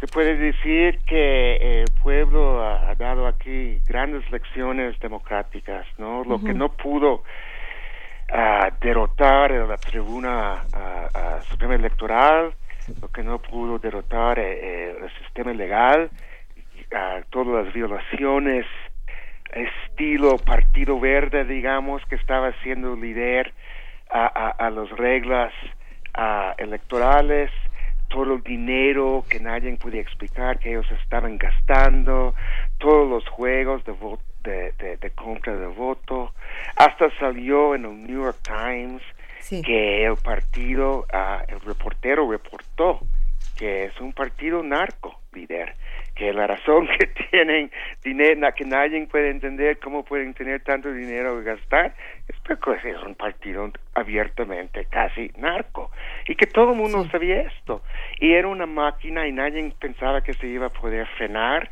mucha gente no confiaba en el, se sabía en el capital que nadie iba a votar por líder porque su discurso you know, era muy muy duro muy derechista hasta hasta llegó a usar a, a, a hablar como usar palabras que vienen de la época de la Guerra Fría, llamando a la gente protestando enfrente del palacio. a los Valdizón los vinculó con la guerrilla, estaba apoyando a, a Pérez Molina a último instante, quería sacar CICIG, la comisión del ONU que, que investigó y llevó a cargos criminales al presidente Pérez Molina. Entonces, todo, la preocupación estaba que ahí en el campo, donde la información quizás no llega de la misma manera que llega a las urbes, donde todas estas campañas de comprar votos a cambio de fertilizantes y cosas así pueden funcionar mejor, pues hasta allá el pueblo despertó y dijeron que ya con este juego tan corrupto de elegir estos ah, clepto presidentes y estos ah, estos ah, pseudo partidos que básicamente eh, eh, son una expresión del crimen organizado y es un voto de castigo increíble. Jimmy Morales, ¿quién es Jimmy Morales? Sí. Es un cómico, ¿no? Sí, es sí. como si Guatemala ha elegido a Broso. Y este, y Sandra ah, Torres, pues, eh, sí es de izquierda, sí logró ah, ah, cierto apoyo en el campo, porque cuando su esposo era presidente, no se puede negar que ella sí llevó programas sociales a los, a los rincones más marginales del país y a pesar de los problemas de corrupción que tuvo el gobierno de su, de su esposo, pues ella era, como todos decían en Guatemala, eh, el menos mal, ¿no? Ella fue visto como menos mal, la menos mal. Y este, y entonces esto da una circunstancia, ah, y muy importante, hay que destacar que parece que eh, el Congreso va a ser algo completamente nuevo, que, que hubo un rechazo a los a los políticos conocidos muy profundo y que han entrado mucha gente de partidos pequeños, gente desconocida, siempre con este pues deseo que manifesta que manifestó el pueblo guatemalteco domingo para un cambio real. Eh, estamos viviendo, Francisco Goldman, tiempos inéditos de alguna otra manera, en el sentido de eh, la gente ha dejado de confiar en los políticos tradicionales y, y se están viendo nuevas opciones. Ah, ¿Cómo? Sí, y, eh, ¿cómo? Te escucho, te escucho, sí. Sí, pues así es, ¿no? Este, el, pueblo ahorita, con, con, con, razones muy legítimas, se siente muy orgulloso de sí mismo. Este, eh, fue el clamor popular ah, apoyado y apoyando este muy vigoroso sistema de justicia que tiene Guatemala, que ha venido, hemos estado, que Guatemala ha estado ah, pues luchando décadas ya a esforzar, este, eh, se unieron, ¿no? Este, no hay mejor, yo creo que no hay manera más seguro que lograr un cambio eh, que primero que tener justicia, que tener fiscales agresivos y autónomos, ¿no? Que, que, que cuando ven este crímenes no les importa la importancia o poder de, los, de, la, de la gente acusada y van por ellos. Cuando tienes una población listo a apoyar a ese poder y entonces apoyarlo también en las urnas, ahí tienes una receta para un cambio este profundo, ¿no? Guatemala llevaba años y años y años de esta impunidad increíble de represión, de, un sufrimiento, de una injusticia insoportable, pero cuando al fin este y, y el Ministerio Público de la manera tan agresivo empezó a dejar tan claro lo que estaba pasando, nadie se dio la vuelta, todos vieron muy claro que este, este, que no solo fue el gobierno de Pérez Molina que era corrupto, que era un sistema corrupto, y que, que, que, y cuando todo el mundo decía que, que, que era, iba a ser imposible cambiar, que, que los partidos eran los, los mismos de siempre, que este sistema como iba, iba a seguir dando luz a sí mismo, pues encontraron la fórmula de cambiar. Es como alguien escribió en un periódico guatemalteco este ayer este se despertaron y el dinosaurio ya no estaba ahí. Todavía hay mucho que hacer, pero pero el pueblo de Guatemala logró a, a dar una lección contundente con este con esta elección que pues a mí me sorprende y me y me emociona mucho. Sí, yo creo que todos estamos emocionados, no solo por la elección, sino por lo que sucedió un poco antes, que es el desafuero del presidente Otto Pérez Molina. Otto Pérez Molina. Ah, ¿tú, ¿Tú qué piensas que va a suceder? Yo sé que no tienes una bola de cristal, pero eres un analista y por lo tanto... eh, Es como si la ves- tuviera. es como si la tuvieras, vamos. ¿Qué pasará en, la, en esta segunda vuelta del 25 de octubre entre Sandra Tor- Torres y Jimmy Morales? ¿Tú, tú, tú piensas Ay, que...? pues eh, no, ahí no tengo bola de idea. cristal. El, el- el fenómeno Jimmy Morales, este, esto es muy nuevo. Muchos de nosotros no sabemos bien quién es. Se dicen que, que hay militares detrás de él. Si eso es cierto, si de veras sus, eh, él tiene vínculos con, ah, con, pues, esos poderes ah, tan oscuros, eso le va a dañar mucho. Por Lo más que eso sí se puede ah, sacar, y no quizás es, eh, eh, lo que él representa es un voto de protesta, de castigo, y en el yo creo que en esta segunda vuelta, si eso sucede, va a ser lo que, you know, este, va a ser lo que vimos de cierta manera el domingo. La gente van a estar buscando eh, eh, eh, el candidato o la candidata menos mal y es muy posible que eso va a ser Sandra, ¿no? Y Claro. yo, yo sí creo que la eh, va a ser una elección muy, muy interesante. Ah, ah, se tiene que conocer mucho más de quién es Jimmy Morales. Para mí eso es lo más importante.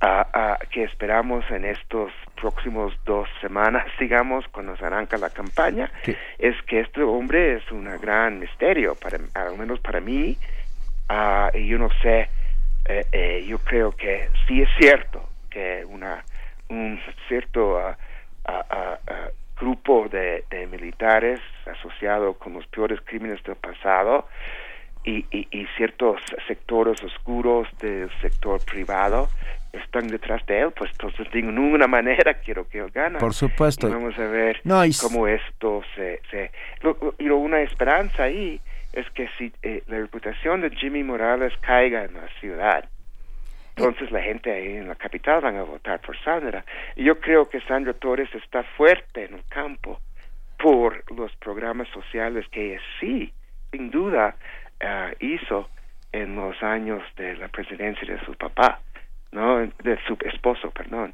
Entonces, yo creo que podemos, you know, eh, eh, si- eh, si, los, si las peores espe- especulaciones ahorita sobre Jimmy Morales, Jimmy Morales ah, en fin, son ciertos, ella puede ganar. Si no es cierto, este, y Jimmy Morales represente de veras un cambio que todavía no sabemos, pues quizás él, ¿no? Hemos, eh, se, se ha hablado mucho en las noticias de Jimmy Morales, de esta figura eh, confusa, si es comediante, si, si tiene postura política o no, si están detrás los militares. Hay mucho que decir de Jimmy Morales, muchas interrogantes, y se ha dejado un poco de lado la figura de Sandra Torres. ¿no? Lo, lo poco que se sabe a- a- aquí es eh, que, que, vaya, que se tuvo que divorciar para, para volverse candidato, pero ¿qué, qué, qué, qué sabemos de Sandra Torres? ¿Qué representa y qué es lo que ha hecho? ¿Cuáles son sus logros?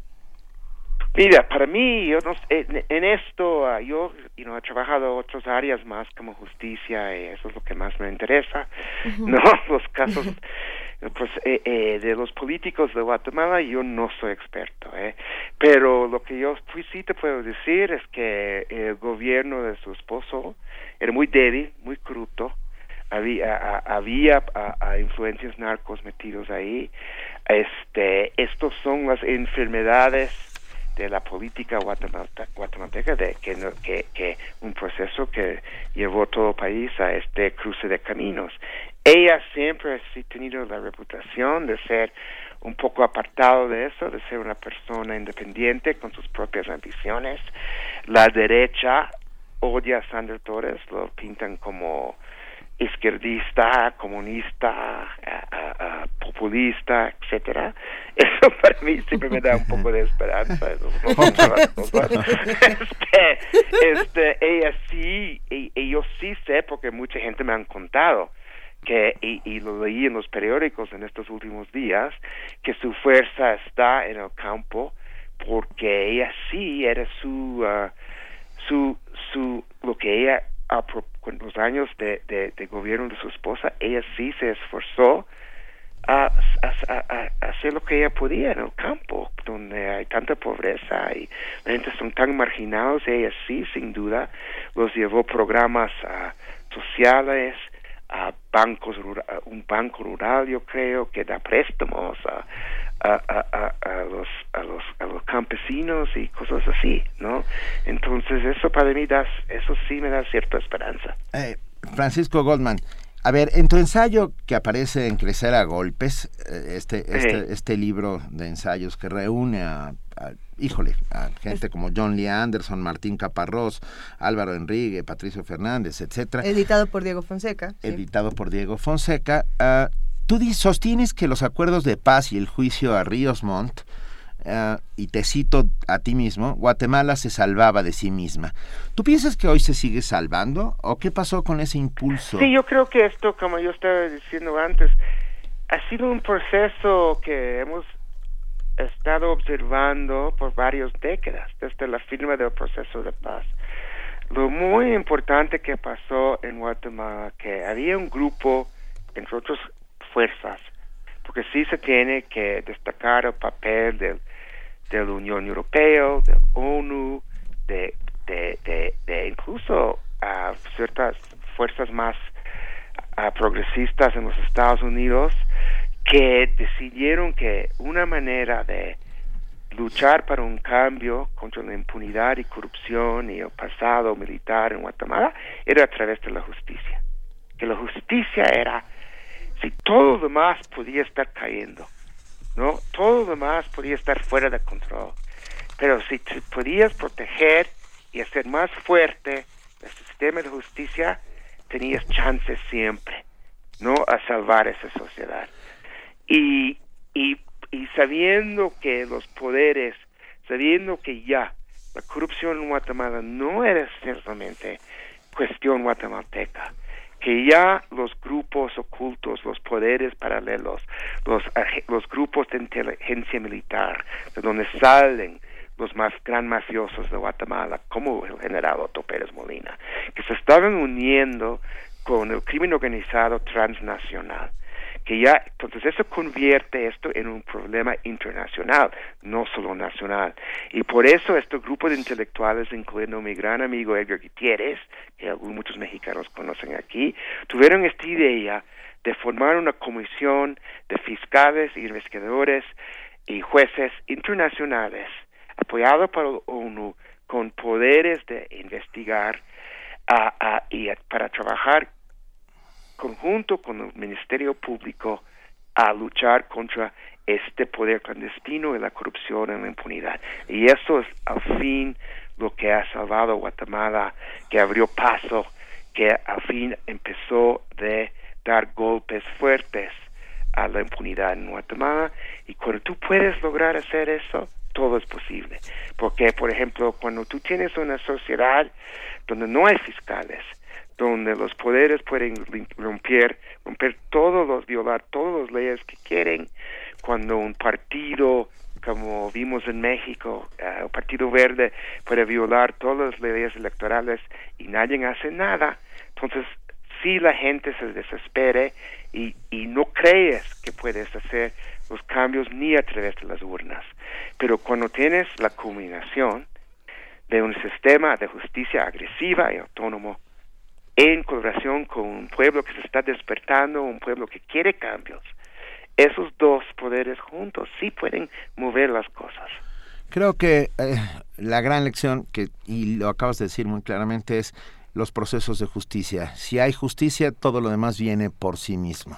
Eso es- yo sí creo eso. Sí, no, yo, eh, yo, yo coincido también. Eh, Francisco Goldman, escritor, periodista, analista, muchas gracias por estar esta mañana con nosotros. Un abrazo hasta Bogotá, estás lejos. Sí, estoy aquí en una feria del libro. Va, Sí. Pues muchos Un saludos. abrazo a ustedes. Abrazo grande, gracias. Abrazos grandes. Primer movimiento. La vida en otro sentido.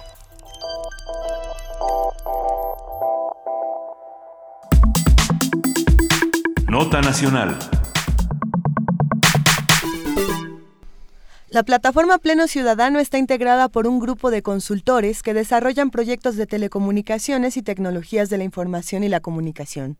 Trabajan con instituciones de los sectores público, privado y social, enfocando sus estrategias competitivas en el desarrollo de la sociedad de la información y del conocimiento. El objetivo principal de esta plataforma es fomentar el desarrollo social y económico a través del conocimiento, para lo cual ayudan a gobiernos, sociedad civil, academia, industria e iniciativa privada a impulsar la innovación y el uso de la tecnología, aumentar el acceso a las tecnologías de la información y la comunicación, diversificar los canales de comunicación, así como la difusión de medios digitales. Pleno Ciudadano ha acompañado a gobiernos municipales, estatales y al federal en el proceso de integración e implementación de una agenda digital. En la línea se encuentra Raúl Rodrigo Pérez, director de Propulsar, consultoría en el uso de nuevas tecnologías. Él nos detallará en qué consiste esta plataforma digital y cuáles son sus alcances. Muy buenos días, Raúl Rodrigo Pérez, ¿cómo estás? Hola, buen día. Muchísimas gracias por la oportunidad de hablar con ustedes y con su auditorio. Cuéntanos, Raúl, ¿qué es Pleno Ciudadano y, y de dónde viene? Eh, miren, eh, bueno, Propulsar es la empresa es donde trabajo y que la fundamos hace ocho años en Guadalajara y como bien decían, nos dedicamos a, la consultoría en tecnología y comunicación. Eh, ahora eh, tenemos oficina en Distrito Federal y en Guadalajara eh, y, y siempre tratamos de aportarle de alguna manera al país. Eh, ahora se nos ocurrió lanzar esta aplicación que es gratuita y que la pueden descargar todos los, los radioescuchas en, en App Store y en Google Play. Se llama Pleno Ciudadano y esta herramienta nos va a ayudar a saber primero quiénes son nuestros diputados y senadores, después a conocer su trayectoria, saber su agenda. Eh, también vamos a, a vigilar su transparencia. Hicimos un acuerdo con Transparencia Mexicana y el INCO eh, y el 3 de 3 eh, lanzaron en las campañas políticas pasadas. Está también en la aplicación, uno se mete a la sección 3 de 3 y ve si están las tres declaraciones de, de diputados y senadores. Pero no solo eso, también vamos a poder interactuar con ellos. Tienen mensajero directo para estar chateando. Eh, para, tiene el estilo como de WhatsApp. Entonces, A ver, espera, espera, chateando con los diputados. sí, diputados y senadores, que eh, pues es algo que, que, que es un objetivo que esperamos que se logre, ¿no? Es el, es el chiste Nosotros será que también. El diputado se conecta a esta plataforma, a esta Si Carmen. Salinas está despierta, puede que conteste.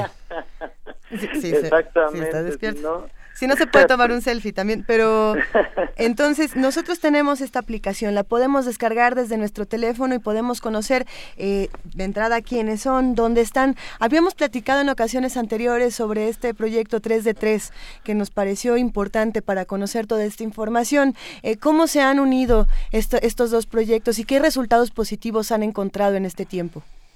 Bueno, Eduardo Bojorquez, quien es director de Transparencia Mexicana, eh, vio muy bien la, la aplicación Pleno Ciudadano y de inmediato eh, eh, se llegó a un acuerdo, ¿no? De, de ligar esta sección de, de 3 de 3 en la aplicación está vinculada con una API directo a la información de ellos. Entonces, cuando un diputado eh, suba sus tres declaraciones, va a aparecer directamente en la aplicación y mejor aún, va a ayudarle en un ranking que vamos a hacer mes a mes, vamos a calificarlo eh, con cinco variables.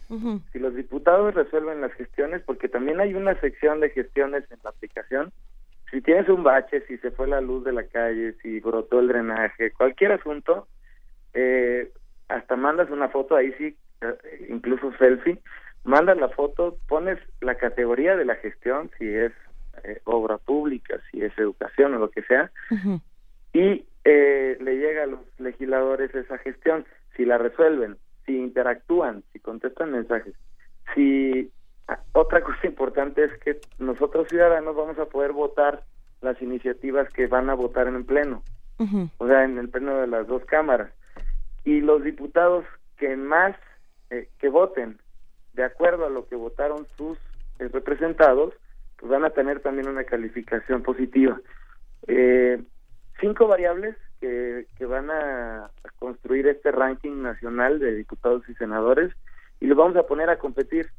Vamos a poner los cinco mejores y los cinco peores. Y entonces ahí sí tendrán que despertar, activarse y, contestar los mensajes en este en este mensajero que acabamos de construir. Muy bien, nosotros en este momento estamos descargando la aplicación hashtag Pleno Ciudadano, así lo podemos encontrar en, en las tiendas de aplicaciones del teléfono inteligente. Y, y bueno, eh, de entrada te pide que te registres, eh, me imagino que no se hará nada con los datos personales que uno, No, que uno de da hecho, aquí. de hecho nos asesoramos muy bien con un grupo de abogados y, de- y tiene ahí los términos y condiciones el- para leerse y, acceder en, en todo caso, ¿no? Y por supuesto que, que no se hará eh, uso indebido de, de los datos, simplemente es, incluso lo único que necesitamos es código postal y colonia para saber quiénes son tus diputados y senadores. Venga. El resto no puede, pueden no ponerlo incluso, ¿no? Eh. O sea, pueden no poner ningún dato más. Me parece realmente interesante que empecemos a, a- a abonar en la cultura de habla con tu diputado, ah, bueno, o escríbele, o quéjate directamente con él, porque parece, no la tenemos. Eh, hay otros países donde hay interacción entre, entre los ciudadanos y los diputados, y en México no ha sucedido nunca. Sí, y es necesario eh, esta, este acompañamiento, esta vigilancia para que tengamos una mejor democracia, porque a veces nos quejamos y renegamos de los que tenemos, de los de los líderes o de los políticos que tenemos, pero también es importante que la ciudadanía participe. y en la medida que participemos y que les exijamos, creemos nosotros en propulsar que, que construiremos una mejor democracia, los diputados estarán atentos a, y ahora más, que se pueden reelegir, pues tienen el incentivo de, de contestar y, y estar al pendiente de la ciudadanía. Está bueno. Mira, nos, Nos gusta, nos gusta. nos escribió Gaby Maldó y dice, quisiera apostar, ¿cuántos mensajes van a responder los políticos? Todos tienen Twitter o la mayoría y no hay más que, entre comillas, logros. Estamos haciendo una apuesta grande, ¿no? Sí, de hecho, yo ahorita estoy por salir a la Cámara de Diputados y a picar piedra, a tocar las puertas de ellos para explicarles cómo funciona, explicarles que lo lanzamos ayer a los medios de comunicación. Ellos se meten a una página que se llama www.plenocongresista.com y ahí tienen los mensajes y las gestiones y los reportes de todo. Entonces, no tienen pretexto y vamos a estar empujando para que se metan a, a- a contestar y, y, y ojalá que se logre. Claro. Porque, pues sí, es, es una apuesta importante, ¿no? La- el incentivo natural es a no participar, a no entrarle, a dejar las cosas mejor como están. Pero si lo siguen haciendo así, estos señores van a seguir siendo eh, los peor evaluados de, del país, o sea, están al nivel tan peor que policías, según encuestas. Entonces, eh, más les vale que sí atiendan ¿no? a este tipo de, de esfuerzos tecnológicos y cualquier otro esfuerzo como 3 de 3, ¿no? Sí. Raúl Rodrigo Pérez, te ruego que utilices peras y manzanas cuando hables con ellos. ¿Eh? Así lo haré. Bueno. Así lo haré. Metimos, metimos nuestra dirección en la aplicación Pleno Ciudadano para ver eh, qué pasaba y qué información obteníamos y de entrada tenemos en el Distrito 5 eh, a la senadora María Alejandra Barrales del PRD, al senador Mario Delgado Carrillo de Morena. No, Sí, pero, eh, sí, del pero Verde Alejandra, está... per- perdón, perdón, Alejandra Barrales es la secretaria de... de- Bueno, esta es la información que de- tenemos de- de, la es la aplicación. secretaria de Educación, ya es que ya cambió. Alejandra Barrales pidió La renuncia, sí. la renuncia para es. convertirse en secretaria de Educación del gobierno del. Distrito Federal. Eh, es- estarán pronto ustedes... se está actualizando, Exacto. exactamente. Bueno. Pero la diputada que nos toca aquí es Patricia Elena Cebes Pastrana, ¿no? Tampoco ya. Porque lo que pasa es que ya, bien, no importa. ¿Qué te parece si nos hablamos, Raúl Rodrigo Pérez, en unas semanas para saber Claro cómo, cómo sí. te fue? No, por supuesto, yo ¿No? estoy a sus órdenes y, y, y siempre atento para contestar sus dudas. Venga. Muchísimas Esta- gracias. esta- Mucha suerte con Pleno Ciudadano. Muchísimas gracias a ustedes y nada más aclarar, es, es versión beta y todos estos detallitos, cualquier fallita que vean, por favor un, un correo electrónico ahí en la misma aplicación y lo vamos a estar eh, solventando, ¿no? Eh, resolviendo. De eso se trata precisamente, de que la construyamos entre todos. Muchísimas gracias. Exactamente, gracias a ustedes. Un abrazo. Hasta luego. Primer movimiento. La vida en otro sentido.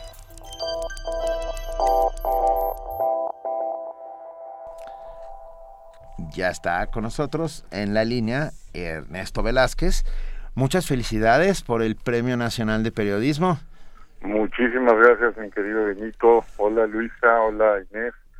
Eh, pues estoy, eh, todos en TV UNAM estamos encantados con ese premio nacional que nos ha dado el Consejo Ciudadano, por fortuna, por el Penacho de Moctezuma, un documental eh, que, que a su vez ya ha ganado otros tres premios. Ahora sí, que ha sido el documental más ganador en la época reciente de TV UNAM y que por puro gusto, por haber ganado el premio, ¿qué te parece? ¿Qué les parece si le ofrecemos a nuestros radioescuchas de primer movimiento eh, un regalito especial de esta mañana que sea a las primeras 10 personas que hagan lo que ustedes decidan, les regalamos una copia del penacho. ¿Qué te parece, Benito? Guau, muchísimas gracias, Ernesto De, Velázquez. de- de verdad, qué generoso. Va a los 10 primeros que por Twitter, Hashtag con su nombre completo, por Quiero favor. penacho.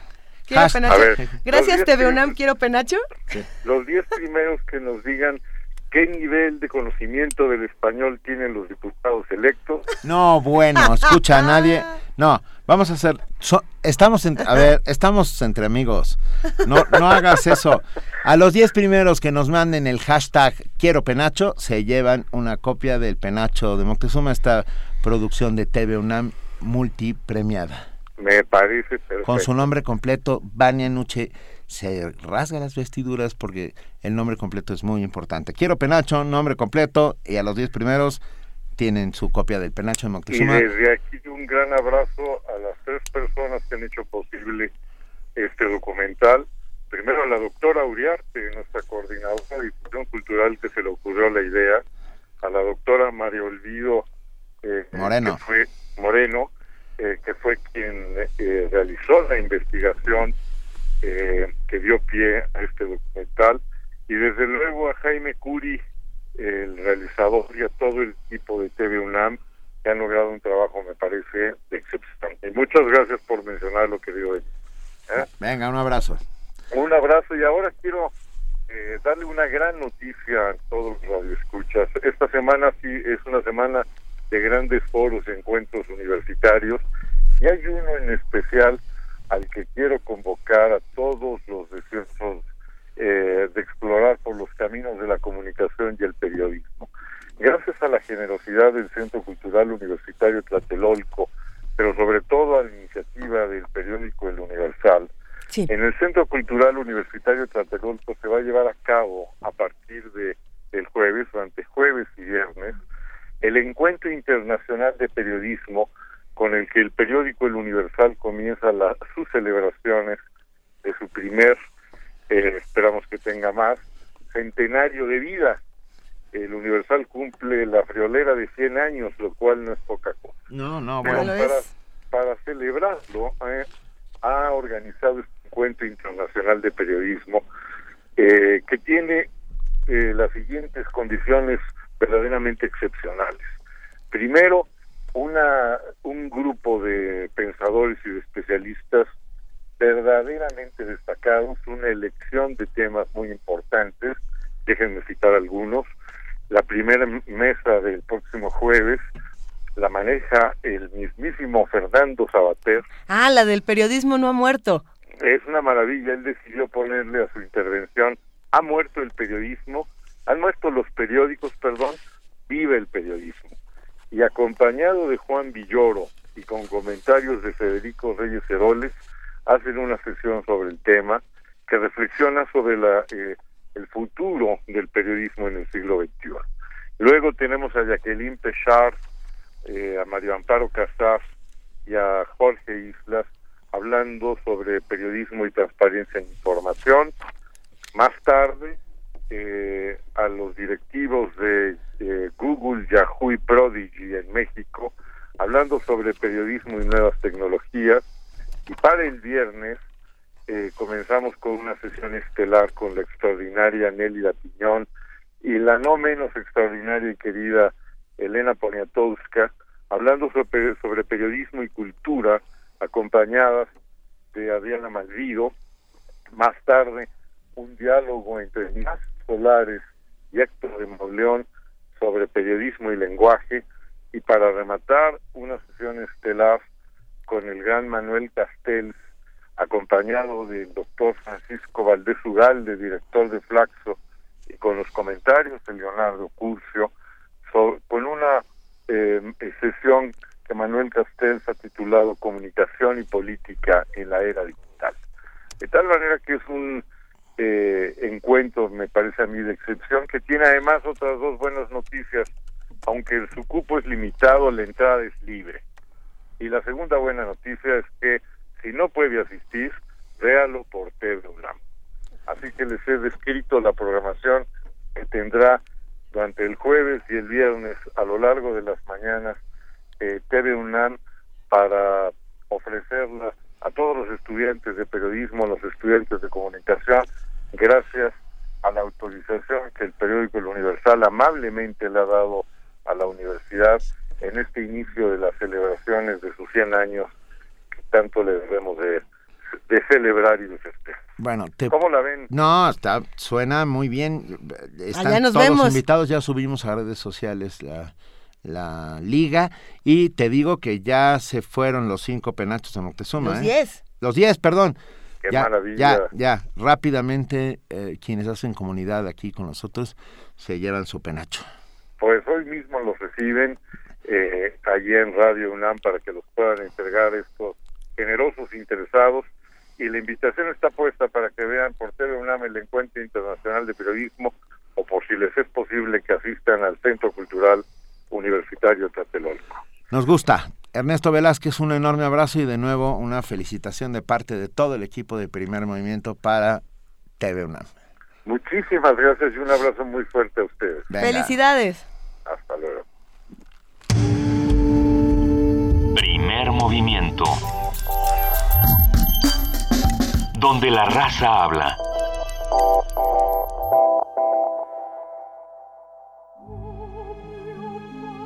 En septiembre, ven a la sala Julián Carrillo y disfruta Casta Diva. Espectáculo de ópera y ballet creado por Luis Santillán.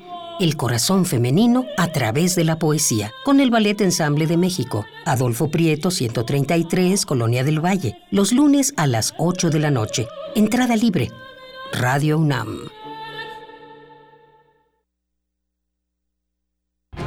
Capital del país, los mexicanos ya votamos.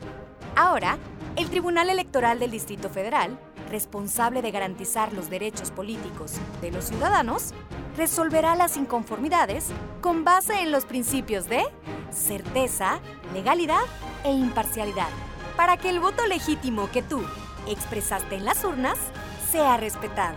Tribunal Electoral del Distrito Federal, por la protección de tus derechos político-electorales. La música es mi vida por completo, es mi sueño y ahora pues es mi realidad. que al fin y al cabo es algo que haces para crear, no para destruir, para hacer algo mejor de, de este mundo. Me parece que es algo que cura a las personas, que impacta la vida de los demás. Es más de lo que yo pensaba.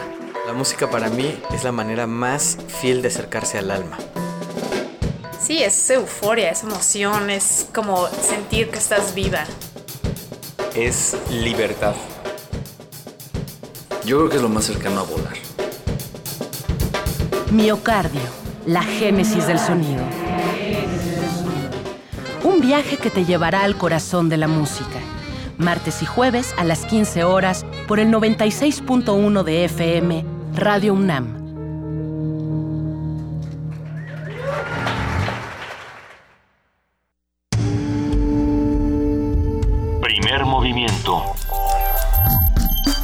Información azul y oro.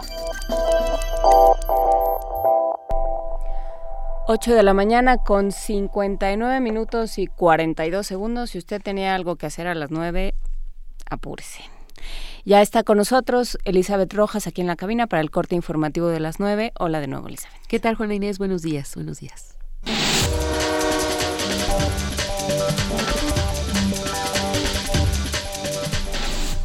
El Papa Francisco presentó este martes los documentos papales con los que se modificarán las causas de declaración de la nulidad matrimonial en el Código de Derecho Canónico y en los cánones de las iglesias orientales. En los documentos, el pontífice señaló que, dado que todos los católicos tienen derecho a la justicia por parte de la Iglesia, el proceso deberá ser gratuito y más sencillo.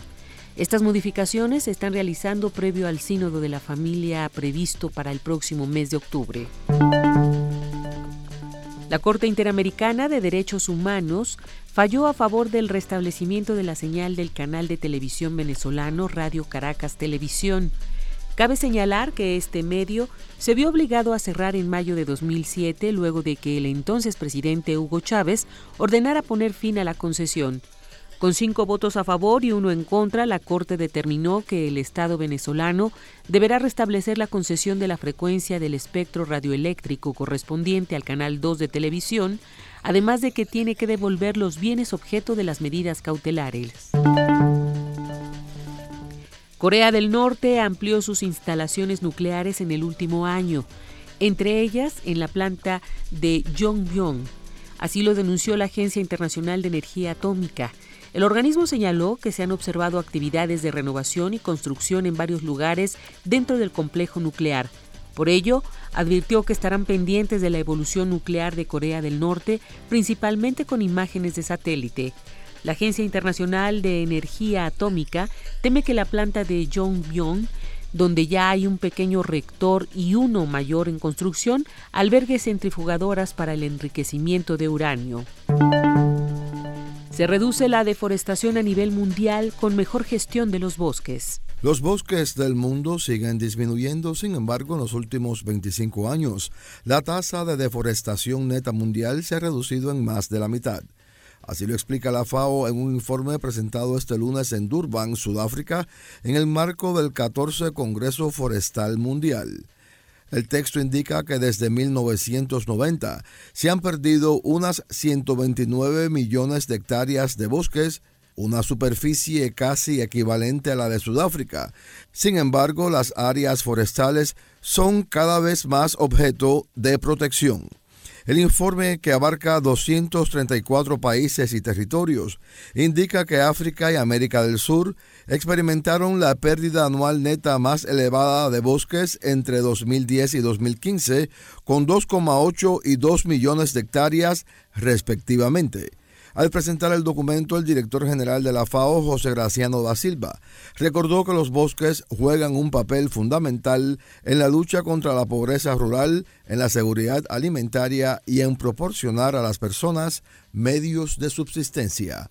Jorge Millares, Naciones Unidas, Nueva York. En Información Nacional, el coordinador parlamentario del PRD en la Cámara de Diputados, Francisco Martínez Neri, aseguró que su fracción parlamentaria presentará una demanda de juicio político en contra de Jesús Murillo Caram. Esto debido a que argumentó una actuación contraria a la Administración de Justicia en el caso de los estudiantes desaparecidos de Ayotzinapa. En un comunicado agregó que la Procuraduría General de la República distorsionó los hechos y destruyó pruebas al sostener que los estudiantes fueron calcinados en el basurero de Cocula Guerrero.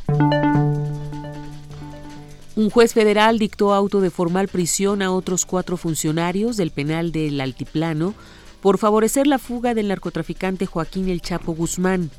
De acuerdo con el expediente de la investigación, estos cuatro servidores públicos no atendieron los protocolos de seguridad ni la normatividad a la que estaban obligados. Tampoco informaron oportunamente de la evasión y los que estaban obligados a hacerlo no activaron el código rojo a pesar de que el equipo de monitoreo con audio y video y el de comunicación funcionaban adecuadamente. El Registro Federal de Electores establecerá mecanismos para detectar patrones anómalos en la lista nominal de electores. Esto con el fin de evitar cualquier intento de afiliación masiva desde el extranjero, sobre todo a través de Internet. En los lineamientos respectivos también se aclara que los órganos públicos locales electorales deberán contemplar en sus presupuestos partidas para los gastos realizados en la construcción de su lista nominal de electores desde el extranjero.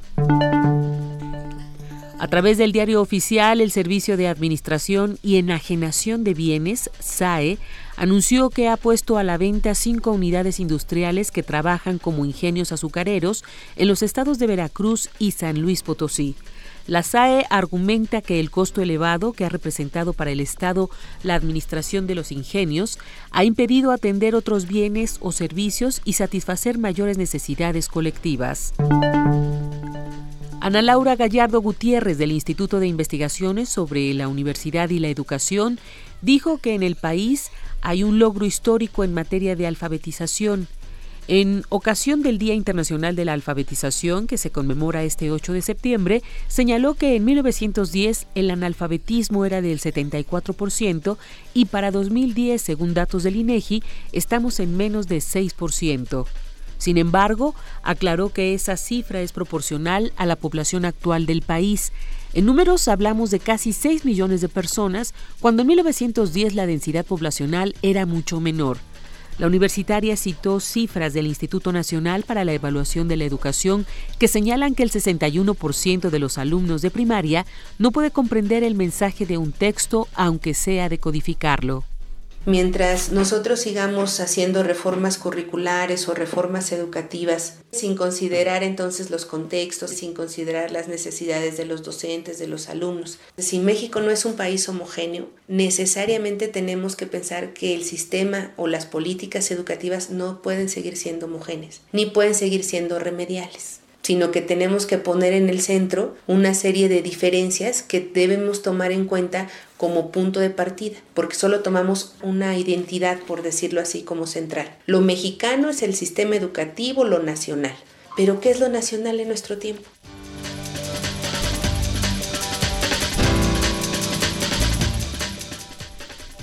Muchísimas gracias Elizabeth Rojas por este corto informativo de las 9 de la mañana. Que tengas un muy buen día y nos escuchamos mañana. Gracias igualmente para todos. Buenos días. Muy buen día.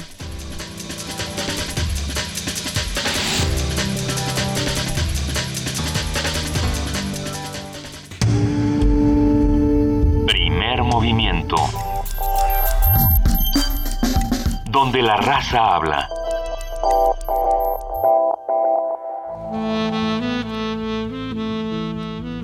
Es hora de poesía necesaria.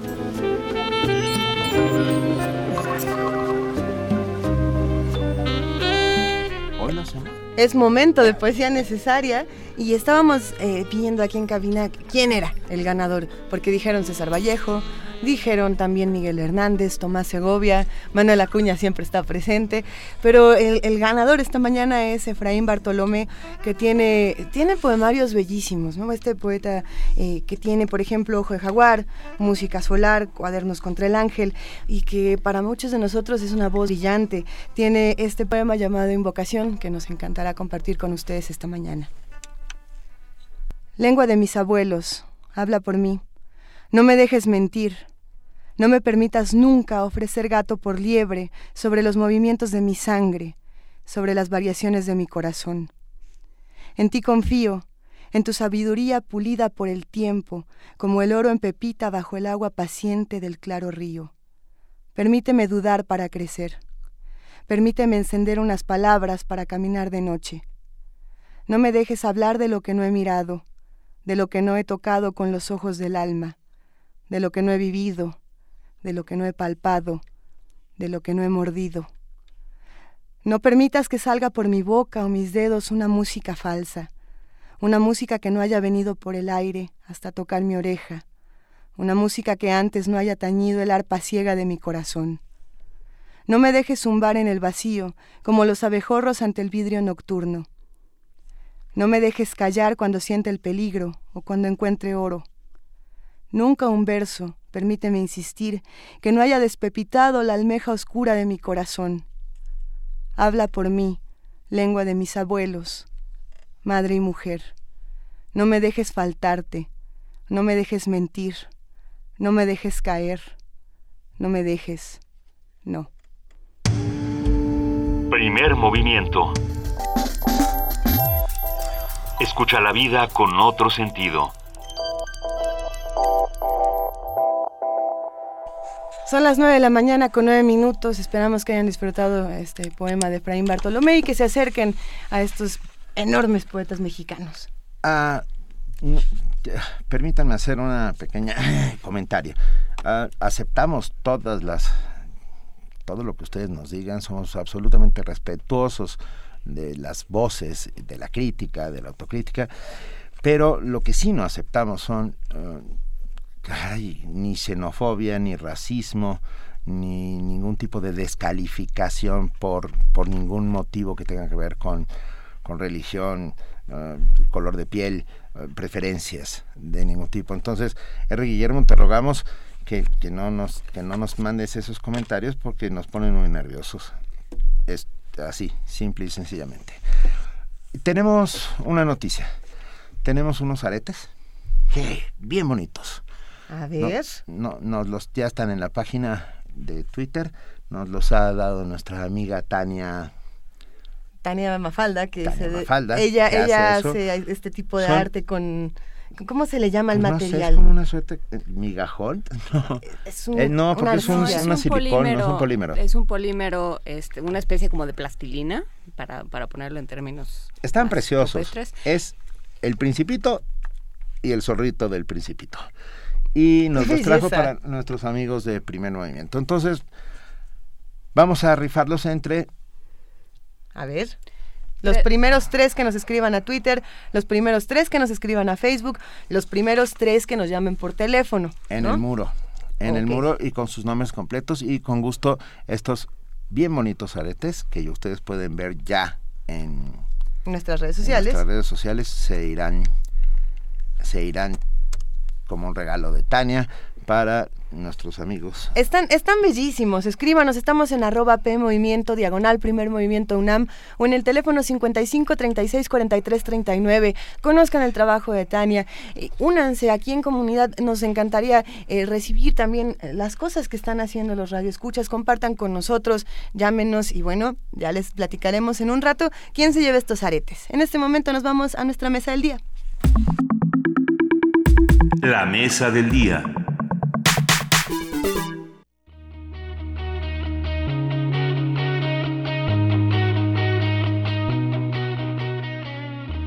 La cifra de detenidos en la frontera México-Estados Unidos durante 2015 cayó 34% según el Departamento de Seguridad Interior estadounidense. Ello ha sido resultado de la reducción del flujo de inmigrantes indocumentados, adultos y niños.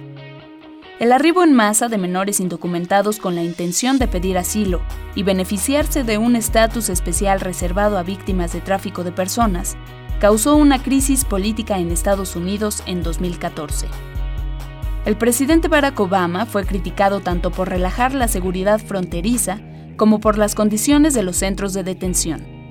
Pareciera que el número de migrantes se redujo debido a la incertidumbre sobre las decisiones de Estados Unidos respecto a leyes migratorias. Sin embargo, lo cierto es que la ola migratoria no se ha detenido. Lo que sucede es que ahora los inmigrantes centroamericanos son capturados en la frontera sur de México, que lanzó el plan Frontera Sur, con el despliegue de 5.000 agentes y una ampliación de los controles migratorios. Solo en los cuatro primeros meses de 2015, México detuvo a 83% más indocumentados que en el mismo periodo del año pasado y ha deportado 79% más migrantes, principalmente centroamericanos. Mientras que en Estados Unidos, un plan de mil millones de dólares en ayuda social, económica y de seguridad para contrarrestar las causas de la migración en Centroamérica está bloqueado en el Congreso, en la frontera sur de México, los migrantes siguen enfrentando delitos como la trata de personas. Con el crecimiento de la población laboral en Centroamérica, pero la poca respuesta de los gobiernos para trabajar en la producción eficaz de empleo, ¿qué opciones les quedan a los migrantes para poder acceder a un estatus donde se respeten sus derechos humanos?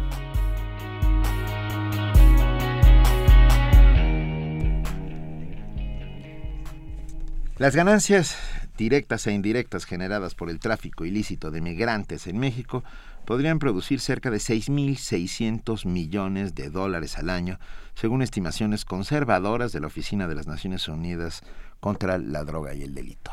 En 2012 se estimaba que al menos 50 millones de personas que migraron irregularmente hicieron uso de los servicios de traficantes en alguna etapa de su viaje.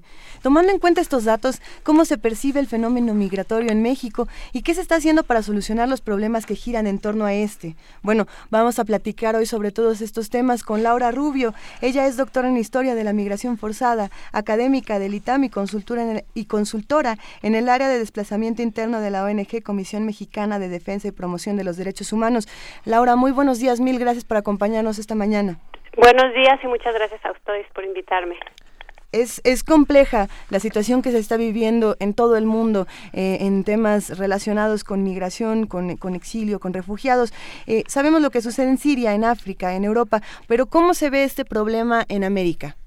Eh, me parece que en América eh, estamos viviendo un fenómeno increíblemente complejo porque por un lado tenemos eh, los eh, países que están expulsando personas eh, y que van a otros países en busca de refugio y lo hacen bajo la figura del asilo.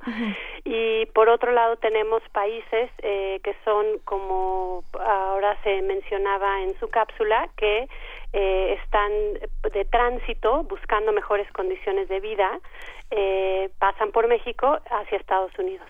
Y tenemos otro flujo de migrantes del que se habla muy poco y que ahora eh, me gustaría hacer referencia específicamente eh, al caso de Siria y luego aterrizarlo en México, es el caso de los desplazados internos. Los desplazados internos son personas que huyen de sus comunidades de origen eh, o de residencia habitual por eh, ya sea eh, violencia generada por un eh, conflicto armado o por condiciones de inseguridad donde hay violaciones de derechos humanos, pero también desplazamientos que ocurren por cuestiones ambientales y por cuestiones de desarrollo. Es decir, cuando se construyen eh, o se llevan a cabo proyectos de desarrollo económico que para poderlos eh, implementar y llevar a cabo se desplazan a, a, muchas personas. Entonces, ahorita que estamos viendo en las noticias con, con mucho horror la crisis de refugiados sirios, eh, me parece increíblemente eh, preocupante que al hablar de estos refugiados eh, solo se limita el discurso tanto mediático como político a tratar de resolver una crisis que les llega a los países europeos. Es decir, tenemos cuatro millones de, refugiados sirios que están buscando eh, o, que ya han entrado a los países vecinos, en, de, tanto eh, en Medio Oriente, y los que han eh, llegado ya a las fronteras europeas. Sin embargo, eh, el flujo de desplazamiento interno, o sea, aquellos que se quedan en Siria. Acabamos de perder la comunicación con, Laura, Rubio. pero... Hablábamos precisamente de cómo se vive la migración en, en, América y cómo este tema nos está tocando a todos, no solamente está tocando desde el lado eh, europeo. Bueno, seguimos contigo, Laura. Sí. Por favor. Eh, sí, eh, entonces vemos del lado eh, de Europa esta preocupación de cómo lidiar con los refugiados. Sin embargo, de los desplazados internos, que de aquellas personas que huyen por las mismas causas, eh, pero que no por diferentes motivos, eh, ya sea que no tienen recursos, tienen miedo o lo que sea, o hay un arraigo muy fuerte a sus propias tierras, deciden quedarse al interior de Siria. Y las estadísticas de, estas personas que se están quedando en Siria bajo condiciones de violencia y inseguridad son eh, alrededor de 7 millones de personas. Entonces estamos hablando de una crisis humanitaria que no solo se está dando en el suelo europeo, sino que se está dando en la propia Siria y para el cual ha habido muy, muy pocas eh, respuestas. Y entonces, eh, de la misma manera, si volteamos la mirada a América Latina, pues vemos un, un, problema similar.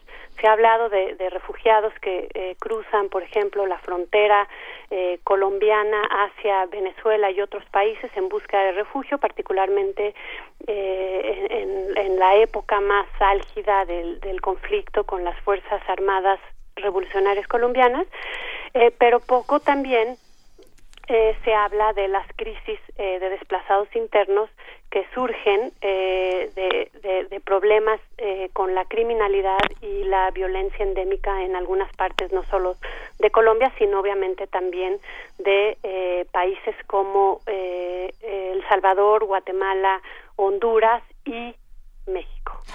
Y México es todo un tema, Laura. Eh, la cantidad de migrantes que atraviesan nuestro país intentando llegar hasta los Estados Unidos eh, es cada vez mayor y cada vez más violento lo que sucede con ellos. Claro. Ah, estamos, he visto en internet acá en los últimos días una petición para que aceptemos como país a refugiados sirios, yo creo que deberíamos tener una petición para aceptar como refugiados a salvadoreños, nicaragüenses, guatemaltecos y a los propios mexicanos que tienen que huir por, por, por los desplazados de la propia violencia en nuestro país, ¿no? Sí, justamente yo iba a hacer alusión a, ese hecho, esa, esa petición de, de recibir a, a 10.000 eh, sirios me parece muy loable. Y sin embargo eh, nosotros eh, llevamos tratando de alertar de un problema de desplazamiento interno y este problema que ha generado la violencia no resuelta en Centroamérica eh, y con, también como hacían referencia a ustedes anteriormente al tema de, de, los niños no acompañados que, que, que, cruzan la frontera con Estados Unidos y realmente he visto de, de mexicanos poca, no sé si es poca solidaridad o, o, o, poco conocimiento sobre lo que la violencia está causando a eh, un sinnúmero de familias eh, mexicanas al interior del país. Por supuesto, ahí está el verdadero tema. Los desplazados internos en México suman miles. Hay eh, pueblos. el diagnóstico que nosotros hemos hecho es de alrededor de por lo menos un, un, mínimo de eh, 282 mil personas. Y esto eh, básicamente desde que empieza la lucha en contra de los cárteles de, los cárteles de la droga en el 2006 y muchos de los cuales eh, también eh, tienen su origen eh, desde el conflicto zapatista en 1995. Entonces estamos hablando ya de, de, de una población significativa que carece de respuestas institucionales y que viven en condiciones de marginación, inseguridad y gran vulnerabilidad. Eh, me parece interesante cuando mencionas eh, la poca solidaridad o el poco conocimiento que se puede tener en el país de, la propia violencia y el horror que se vive. Quizá es el mismo horror y esa misma violencia la que está paralizando a, la sociedad que no sabe exactamente para dónde moverse porque quizá no está encontrando una alternativa para ayudar. ¿Qué alternativas entonces se tienen eh, para ayudar a las personas que se están desplazando internamente en nuestro país?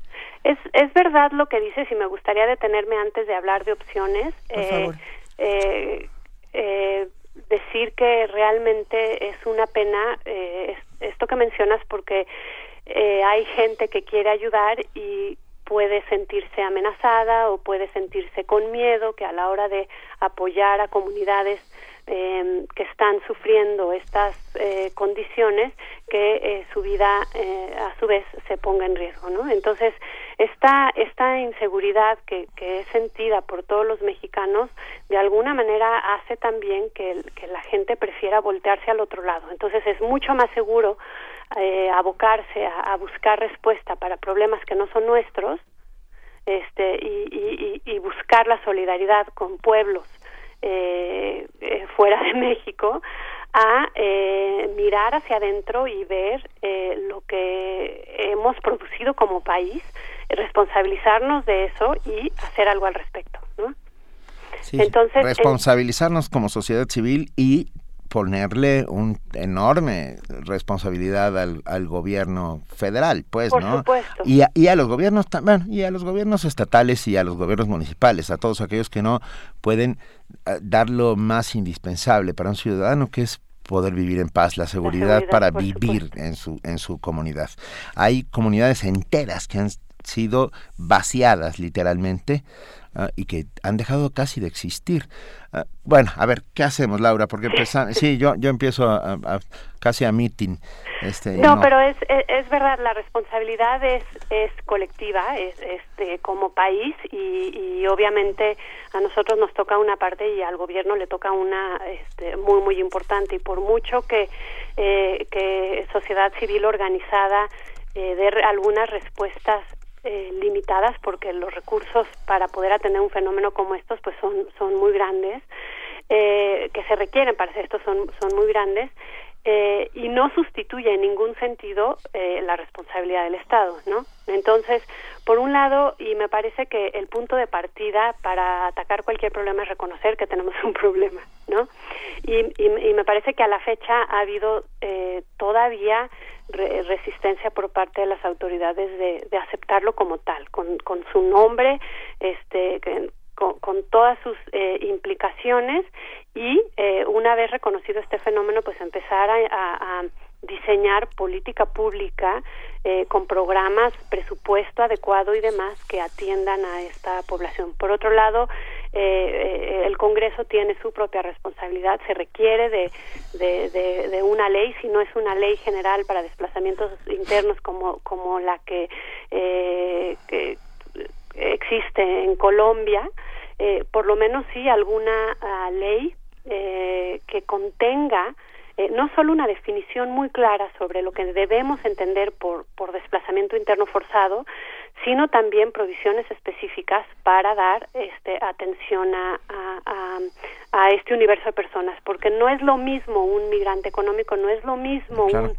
un, un, eh, comunidades marginadas por pobreza que ya de por sí es grave el desplazamiento interno obviamente genera eh, una vulnerabilidad eh, porque han perdido todo acceso a su modo de vida y a su patrimonio que en muchas ocasiones fue eh, amasado de, generación en generación o por varias generaciones. Entonces, la pérdida humana de seguridad material, afectiva, de redes eh, de apoyo, etcétera, es tan grande que eh, se debe de tratar el fenómeno de manera diferenciada y específica. Laura, yo sé que existe la Comisión Mexicana de Ayuda a Refugiados, que es un departamento que está dentro de la Secretaría de Gobernación, pero lo que sí no sé es si, si también hace trabajo interno. No, no, ¿verdad? No, no. Eh, Desde el 2011 eh, tuve yo la oportunidad de platicar con la entonces eh, directora de la Comar, eh, eh, Katia Somoano, y no está dentro de la competencia de, de, de la Comar atender a desplazados internos. O sea, esto tendría que venir como una decisión, eh, ya sea por decreto presidencial o una decisión eh, de parte de SEGOP, que se amplíen eh, de alguna manera el mandato de la Comar. Yo no estoy tan segura que sea la, la institución indicada. Obviamente es la que tiene más experiencia para lidiar con, con, con problemas con este eh, y personas con este tipo de vulnerabilidad y afectación, ¿no? La pérdida de hogar, la pérdida de seguridad, que han sido perseguidos, etcétera. Eh, pero hasta ahorita la, la, la, capacidad operativa de Comar pues obviamente es muy limitada pensando en, en, el número de, de, desplazados que esto podría implicar. Entonces habría que hacer una reestructuración importante, inyectarle un capital que no tiene, eh, de, de eh, también equiparla con recursos humanos especializados en, en en este tipo de problemáticas, etcétera. Recordemos que ha, cumplido una función importantísima ah, de la mano de ACNUR, ¿no? del Alto Comisionado para las Naciones Unidas para Refugiados, y, estoy pensando en el caso de eh, los desplazados de Guatemala durante las feroces dictaduras guatemaltecas, más de 200 mil en el territorio nacional, y el trabajo de Comar junto con ACNUR fue, la verdad, impecable. Sí. Sí, sí, sí, sin duda, sin duda alguna la, la, la Comar y, y, y, ACNUR eh, en ese periodo eh, crearon, eh, digamos, gradualmente un andamiaje muy, muy importante para dar respuesta al problema de refugiados. Eh, y eh, yo estoy convencida de que ACNUR debería de jugar también en el tema de desplazamiento interno un papel eh, muy importante. Sin embargo, mientras el, el gobierno federal no reconozca oficialmente el problema y no invite o, o, o, o avale de alguna manera la presencia eh, de ACNUR en este tema en específico, eh, pues va a ser muy difícil que esa experiencia se pueda replicar, pero para el caso de desplazamiento interno. En un caso como este, ¿qué tanto dependemos de las autoridades y qué tanto nosotros podemos actuar? O sea, nosotros nosotros podemos actuar independientemente de las autoridades. El problema son los obstáculos que, que, enfrentamos eh, cuando no hay un Perdón, podemos, perdón, es que no soporté la atención. Podemos actuar pese a las autoridades. Sí, sí, pese, pero eh, en algunas circunstancias, o sea, por ejemplo, si uno necesita hacer consultas con familias desplazadas para poder ayudar a reubicarlos en algún lado y la situación en la que se encuentran es una situación de inseguridad, que ONG que no tenga una o esté equipado de todo un protocolo de seguridad va a poder llevar a cabo estas consultas con familias desplazadas en ese eh, eh, sí esto implicará un riesgo a su vida. ¿no? Entonces, si las condiciones de seguridad eh, no ayudan de alguna manera a que la sociedad civil se involucre, como mencionábamos anteriormente, para hacer diagnósticos, para hacer consultas, este, eh, para invitar a, a, los desplazados a que participen en tomas de decisiones que, que, que, que les van a afectar el resto de su vida, este, etcétera, pues si, si, si no se suma de alguna manera o no participa el gobierno de, de, esto a través de garantizando seguridad para las personas que están trabajando en estos campos, y esto lo vemos con los defensores de derechos humanos, los defensores que están eh, eh de alguna manera eh, abogando y peleando eh, porque se, de, se, se respeten eh, eh, los derechos humanos de, de, los desplazados y de otras víctimas de otros delitos graves que se viven en el país, si ellos están eh, recibiendo de alguna manera o, están viviendo el fruto de, de, de esa inseguridad, eh, pues estamos en, un entorno eh, increíblemente volátil y, y, vulnerable. Entonces sí, podemos actuar pese a las autoridades, pero el costo es alto, ¿no? Entonces, eh, eh, en esa en ese ambiente me parece que que, que sí hay eh, limitantes importantes que el gobierno debe reconocer no eh, podemos ayudar a lo mejor proveyendo de vestido ayudando a, a, a, desplazados a recuperar documentos para poder ingresar a sus, a sus hijos a la escuela, podemos ayudarlos a conseguir becas, podemos ayudarlos a lo mejor a buscar algunas, alguna eh, respuesta temporal al, a, vivienda, podemos ayudarles a que se inscriban a patrones como del Seguro Popular, eh, ingresarlos o ayudarlos a ingresarlos a, programas, por ejemplo, como el de Progresa de Cedesol. En fin, o sea, sí hay un montón de áreas en las que sociedad civil y organizaciones no gubernamentales de, de derechos humanos y no de derechos humanos, sino de otras, con otros rubros, que pueden ayudar, ¿no? Por ejemplo, el proveer de despensas a, eh, a, familias que, que, que, carecen de, de, una nutrición adecuada, este, llevar agua potable en comunidades que, que, que carecen de acceso a agua potable, este, en fin, o sea, las, las, las posibilidades son, son bastante amplias. Eh, el tema, repito, en algunos lugares es el acceso a estas eh, familias por, por el tema de seguridad y aquí estamos hablando a lo mejor eh, bueno de estados como Sinaloa en algunas áreas de Veracruz en, en, en, Guerrero en Tamaulipas etcétera. En Sonora, el caso de este pueblo. Pero mira, yo pienso, Laura, a ver, nada más como comentario adicional, si podemos perderlo todo, también podemos perder el miedo. Y, y yo creo que ese es un principio básico para empezar a actuar, ¿no?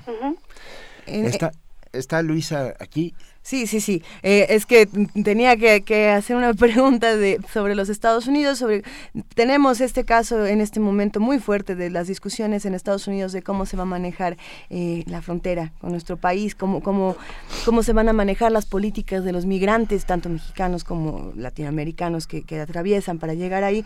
Eh, ¿qué, ¿Qué opinas de esos asuntos? Eh, yo creo que está en, en, el mejor interés de Estados Unidos el que el tema de seguridad en México se resuelva, porque en la medida en que haya eh, no solo el tema de seguridad, es todo un tema de desarrollo, ¿no?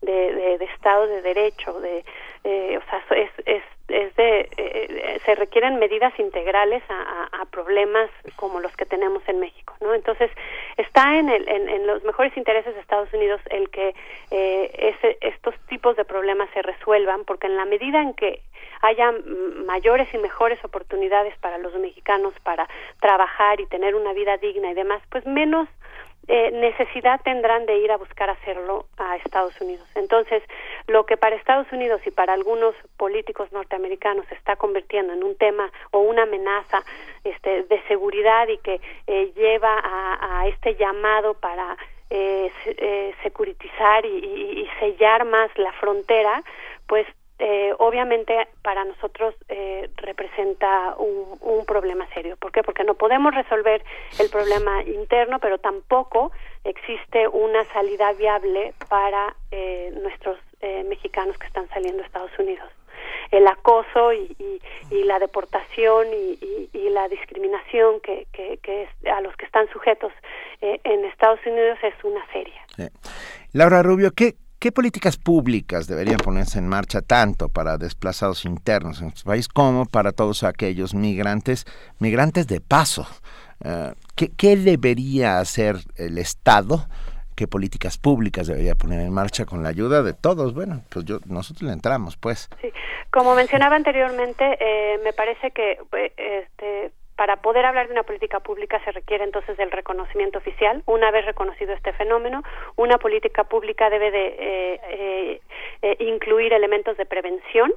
O sea, ya tiene uno eh, eh el problema encima que grave. sin embargo, lo que se necesita es evitar de alguna manera que las condiciones de seguridad se deterioren de tal forma que se incrementen los flujos de desplazamiento interno. Entonces se requiere de una medidas serias y, integrales de prevención de, violencia y de desplazamiento interno. Eh, se requiere, eh, sin duda alguna, un programa eh, de asistencia también integral y diferenciado. O sea, hay, repito, desplazados con necesidades muy específicas. Hay niños, mujeres, ancianos, y, comunidades que carecen de, un techo. Entonces, cualquier política pública tiene que incluir un programa de vivienda, pero que a su vez eh, eh, contenga elementos eh, de, desarrollo integral, o sea, un, proyectos de desarrollo comunitario para eh, no solo dar oportunidades laborales, sino además de crear nuevas redes sociales, este, volver a integrar o, o, o sanar el tejido social de estas comunidades que lo han perdido todo. Bien, nos quedamos con, con esta parte y, y te rogamos que podamos volver a charlar porque creo que todavía hay mucho, mucha tela de donde cortar. Con muchísimo ¿Eh? gusto. Laura, ¿dónde podemos encontrar más de tu trabajo y dónde podemos informarnos? Porque, como bien dices, a, falta de información viene la poca solidaridad. ¿A dónde nos acercamos para saber más de estos temas? En la página de la Comisión Mexicana de Defensa y Promoción de Derechos Humanos eh, eh, hay una liga a nuestras publica, las, a las publicaciones de la comisión ahí hay varios informes que se han sacado eh, también hay acceso a, a un libro que saqué el año pasado y que tiene imágenes eh, de desplazados en todo el mundo pero particularmente de México eh, y eh, ahí también hay otras ligas de interés en donde pueden encontrar artículos, eh, reportes de algunas organizaciones internacionales, etcétera. Pues agradecemos enormemente a Laura Rubio, doctora en Historia de la Migración Forzada, académica del ITAM, consultora en el área de desplazamiento interno de la ONG Comisión Mexicana de Defensa y Promoción de los Derechos Humanos. ¿Podríamos dar eh, también el, correo o la página de esta de la Comisión Mexicana de Defensa y Promoción de los Derechos Humanos, si no te importa? Sí, es www. Sí. Eh, CMD PDH, Comisión Mexicana de Defensa y Promoción de Derechos Humanos, org. Venga, y estamos aquí eh, haciendo este llamado para entre todos empezar a, tratar el tema y a, intentar paliar de alguna manera todos los sufrimientos que ha provocado esta, esta guerra y, y todas las guerras que están sucediendo alrededor nuestro. Muchísimas gracias, Laura Rubio. Gracias a ustedes, hasta luego. Vale. Un abrazo, hasta luego. Movimiento. Donde todos rugen, el puma ronronea. 9 de la mañana, 39 minutos. Y vamos a hacer la rifa de los aretes de Tania. A ver, pero vamos a leer este pequeño, esta pequeña cita del principito que dice, si me domesticas, dice el zorro al principito, sentiremos necesidad uno del otro. Serás para mí único en el mundo, seré para ti único en el mundo. Qué bonito. Bueno, pues y además les digo algo, únicos en el mundo son estos aretes porque son únicos, originales. Está Hechos a mano. Y el zorrito hecho a mano. Yo me niego a sacar el boletito. Necesitamos una mano santa. Mano santa. ¿Por qué no le decimos a Mirella que cuente, que diga un número del 1 al 9? A Mirella. Y ese es el número. Pues es a Tania. Mirella debe estar... Ah, Mirella Imas. Mire, Mireya Imas que en unos momentos va a estar en la línea con nosotros. Hay que, eh, si, decidimos que lo hacemos con Mireya, de cualquier manera hay que, hay que darle un agradecimiento a Tania Mafalda que tiene esta, esta marca que se llama Las Sirenas Sí Existen. Así lo pueden encontrar. Las Sirenas Sí Existen, porque además sí existen. Está muy bien. Y, salvan personas. Y siempre hay un libro, siempre hay un libro para niños que viene a cuento. A ver. A ver. Mi hermana quiere ser una sirena de Francisco Hinojosa, ah. de una niña que, que, no, bueno, de grande que quiere ser y todo el mundo quiere ser maestra, enfermera, doctora, veterinaria. Diputada. Y hay una niña que dice yo quiero ser sirena. Y entonces, y para ello, se mete en latina, para empezar a practicar. y entonces toda la, la novela transcurre con la hermana metida en latina. Está qué bonito. Publicado originalmente por Santillana, ahorita ya no sé quién lo tenga, pero, pero es un gran libro. Mi hermana quiere ser una sirena de Francisco Hinojosa. A ver, tenemos ya los todo todo está siendo supervisado por nosotros mismos porque no porque no confiamos porque no confiamos en nadie. ¿Por qué no hacemos que Frida saque el papel? Eh, mira, ya están puestos uno, dos, tres, cuatro, cinco, seis, siete, ocho, nueve. Mire, ya hay más, estás ahí. Hola Mireya. Hola Mireya. Hola, hola, ¿cómo estás? Hola querida, bien. Antes de, avanzar hacia necesitamos de tu ayuda, de tu, de tu boca santa, porque en este caso no es mano, y que estamos haciendo una rifa, tenemos nueve papelitos y queremos que tú nos digas un número del 1 al 9. Un número del 1 al 9, el 7. Venga, contando. 1, 2, 3, 4, 5, 6 y 7. Y quien se lleva los aretes de la sirena sí existen, este principito y el zorro es, ahí les va. Cuauhtémoc, Cuauhtémoc, Cuauhtémoc López Jarquín. Son para una chica especial, por favor, los necesito. Pues bien, los tienes. Son para una chica especial, muy bien. me la debes. Cuauhtémoc. para una así que no, no tiene ningún chiste, no se los dábamos? No. ¿Por qué hizo pues, la aclaración? No, los, bueno, no, importa. Cuauhtémoc López Jarquín, se los debes a Mireya Imas. Mireya Imas, directora del Programa Universitario en Medio Ambiente Puma. Ahora sí, ¿cómo estás? Y vamos a hablar de la azotea verde, azul y oro. Exacto. Eso. Eh, venga, hola Mireya. Hola, ¿cómo están? Bien. Qué escucharlos. Te, usamos horriblemente. No, no, no, padrísimo, padrísimo. Venga. Este, en lugar de mano santa nomás fue y número santo porque el número santo. No me tocó sacar papelito, nomás nombrar el numerito. pues miren, como lo, lo adelantaba Benito en la semana pasada, seguimos acá súper emocionados porque inauguramos la azotea verde y fotovoltaica del que se puso en el edificio de la Coordinación de la Investigación Científica. Y una de las cosas que más nos emociona es que este es un proyecto realmente multidisciplinario que forma parte de la estrategia de Universidad Sustentable Ecopuma de la UNAM y eh, fue coordinado por el Puma y colaboraron, por supuesto, la propia Coordinación de la Investigación Científica, que es donde está instalado el sistema, el Instituto de Biología, el Jardín Botánico, el Instituto de Investigaciones en Energías Renovables, el Centro de Ciencias de la Atmósfera y la Dirección General de Obras y Servicios, todos de la ONU. Y bueno, pues el diseño, la naturación y la paleta vegetal, es decir, qué especies componen este, la parte de la azotea verde. ¿A eso se le llama paleta, paleta vegetal? Paleta vegetal, cuando tú seleccionas el tipo de especies que vas a ocupar en un jardín o en un en un este en una zona que vas a naturar, etcétera, ¿no? Así le llamamos. Esa estuvo a cargo del doctor Jerónimo Reyes, quien es especialista en azoteas verdes. Esta, lo que tiene de particular esta azotea es que está pensada como un laboratorio vivo para hacer investigación, como por ejemplo documentar los servicios ambientales que dan las azoteas verdes, eh, como retención de agua de lluvia, captación de metales de plantas y eficiencia energética, y esto pues nos permitirá a poner de estos datos, cada vez hacer mejor estas instalaciones para poder alcanzar a un mayor número de personas que lo puedan realizar. Y bueno, este proyecto también tiene ese efecto, quiere ser un espacio educativo y un espacio demostrativo. Y entonces, bueno, pues aquí hago un pequeño comercial a las instituciones educativas que quieran traer a sus alumnos, pues que se comuniquen con el Puma, así como pues este aquellas personas que la quieran visitar. ¿Y que se comuniquen a dónde con el Puma? al triple, que nos busquen en www.puma.unam.mx, ahí vienen todos nuestros datos y bueno, pues podemos agendar las visitas ah, que se requieran, ¿no? Y es porque además, realmente, además de ser un, un, viaje, un paisaje, una caminata agradable y colorida, tenemos, son 900 metros cuadrados de azotea verde. ¡Wow! Y tenemos servicios ambientales como humedad atmosférica, mitigación de isla de calor, eh, por ejemplo, de acuerdo con un libro que publicó Minky Gernot, en, en el verano la temperatura de un techo regular en latitudes un poquito más arriba de nosotros puede alcanzar hasta más de 60 grados, mientras que una azotea naturada no supera los 25 grados en promedio. Y estas son el tipo de parámetros que nosotros queremos medir para conocer específicamente cuáles son las condiciones y los impactos de este tipo de proyectos en ciudades como la nuestra. Mireya, ¿y qué, tipo de beneficios puede proporcionar esta azotea verde y fotovoltaica para, para el espacio? Es decir, ¿cómo está beneficiando a toda la comunidad alrededor?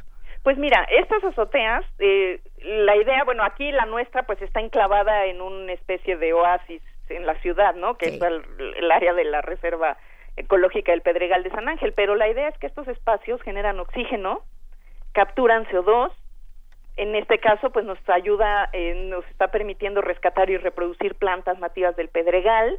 Es un refugio para especies de aves, mamíferos, como tlacuaches y cacomistles que tenemos por aquí, para las lagartijas y por supuesto también en este caso particular, pero muy muy importantemente en otros espacios de la ciudad pueden ser oasis para los polinizadores.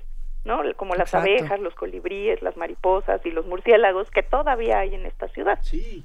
Nosotros podríamos hacer una azotea verde, por ejemplo, aquí en Radio UNAM y estaríamos ayudando también a los ecosistemas que quizá en esta zona serían más débiles. Eh, por supuesto, y tendría mucho más impacto, o sea, tienen mucho más impacto las azoteas verdes que están enclavadas en zonas en donde hay mucha menos este, vegetación verde a su alrededor, ¿no?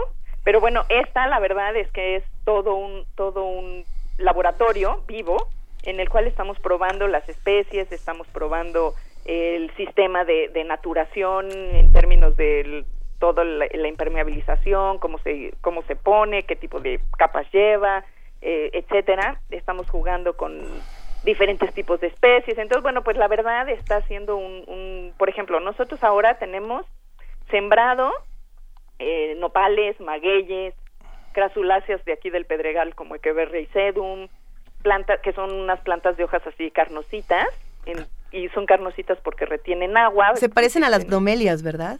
Se parecen un poquito a las bromelias y lo que hacen es que resisten básicamente las grandes temporadas de secas almacenando agua, ¿no?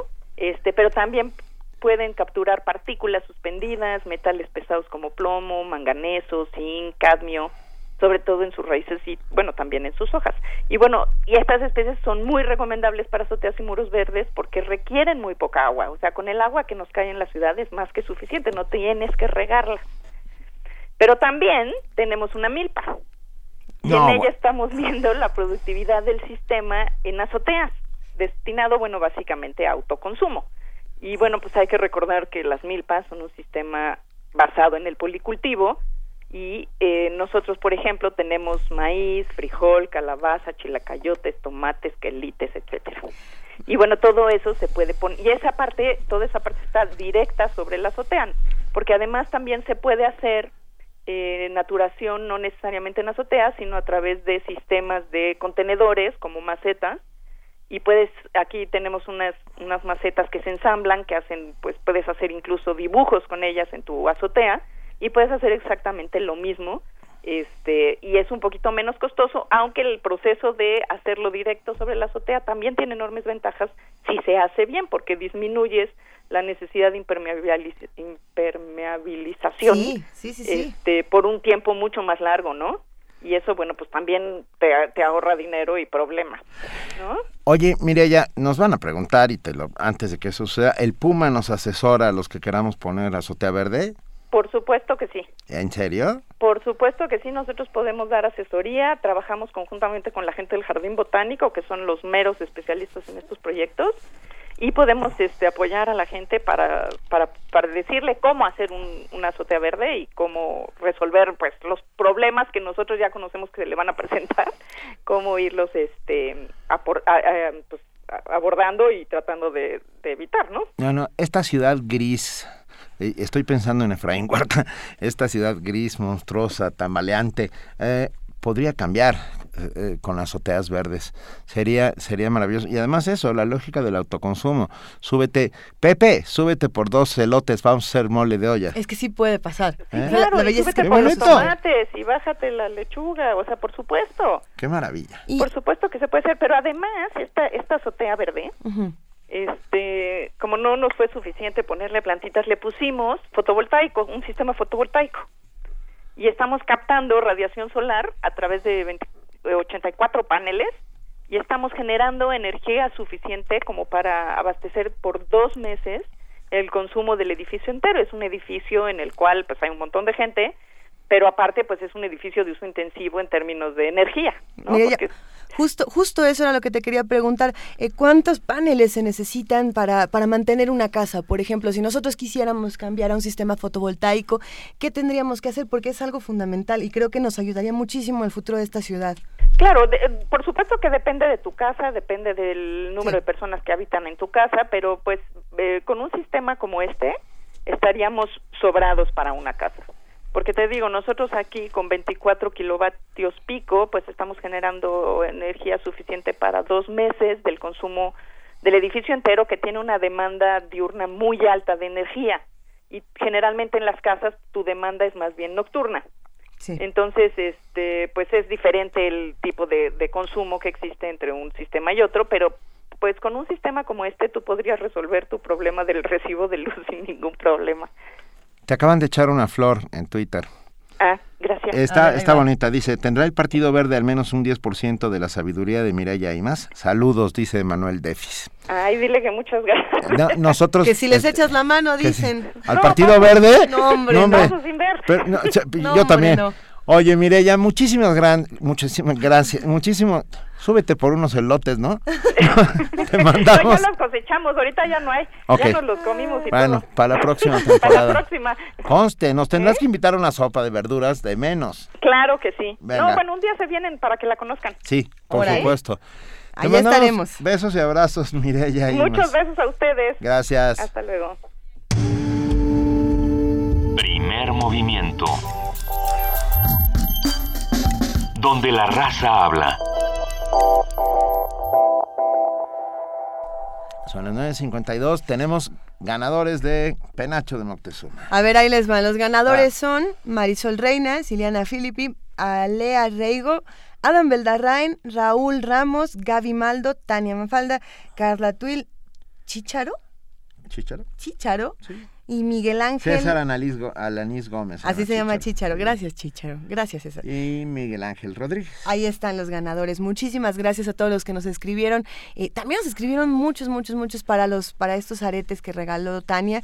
Entonces, pues, pues sigan escribiéndonos y vamos a ver qué más les tenemos ¿Tú por pusiste esto, Vania, en vigencia el 22 de septiembre? Eh, ahora, ahora vamos a dar premios con vigencia. Eh, lo que pasa es que tienen dos semanas para recoger a todos los que se han ganado sus, sus libros, eh, videos, etcétera.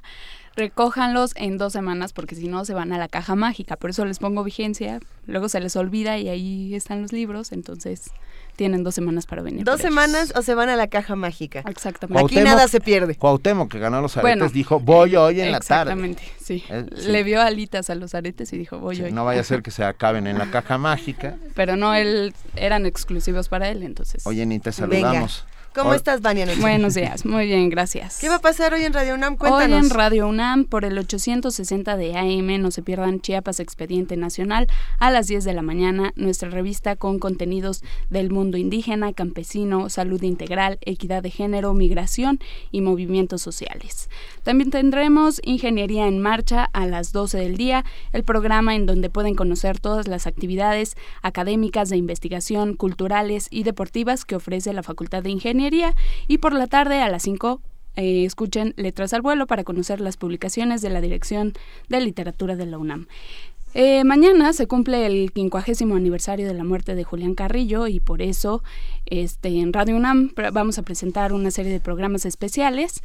Eh, por el AM al 860 de AM a las 14 y a las 18 horas, el día de mañana se va a presentar obra la obra tonal de Julián Carrillo, perdón, eh, se presentará dentro de nuestra programación musical en, bueno, en el 860 de AM a las 14 y a las 18 horas y por el 96.1 de FM a las 10 y a las 5 del 10 de la mañana y 5 de la tarde. Eh, por el FM se va a presentar la obra microtonal y eso será de las 12 a las 2 de la mañana, entonces no se la pierdan.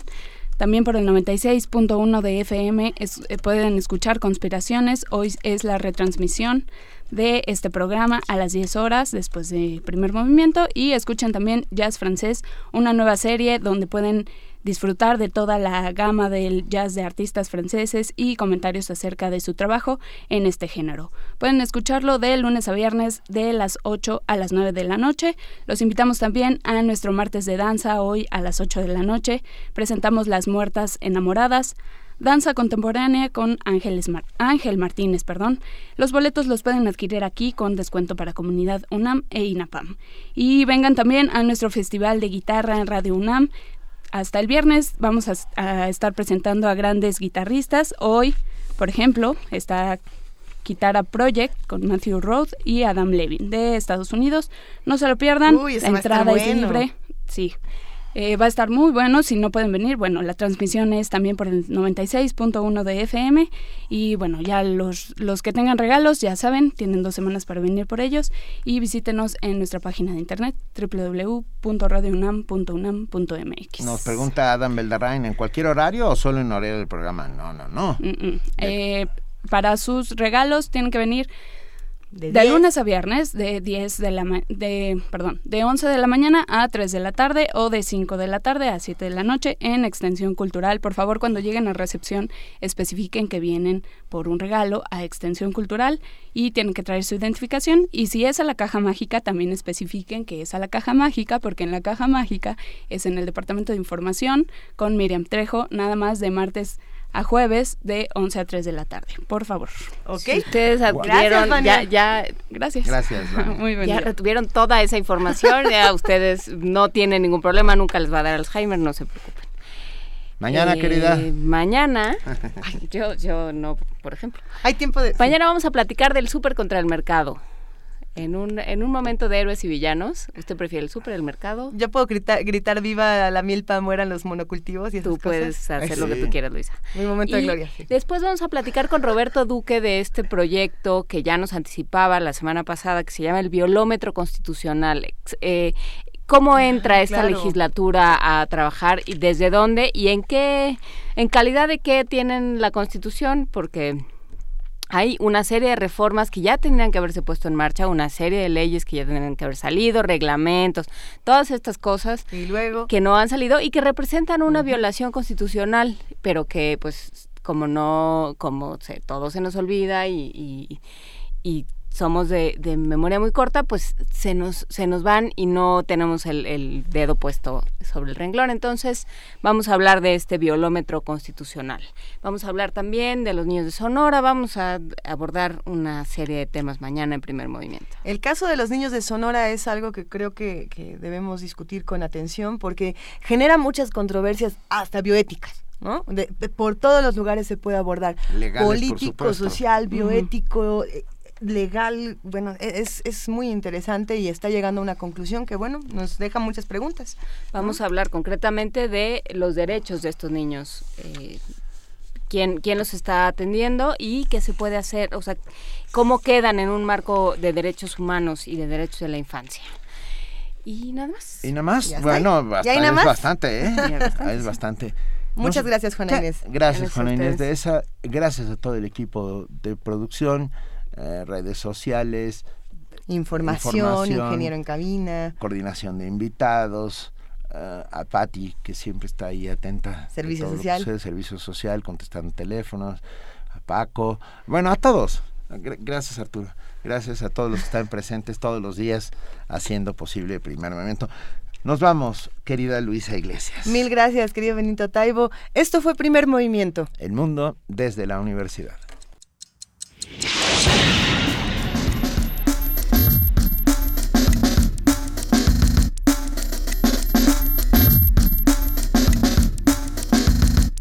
La Coordinación de Difusión Cultural de la UNAM y Radio UNAM presentaron Primer Movimiento. El mundo desde la universidad.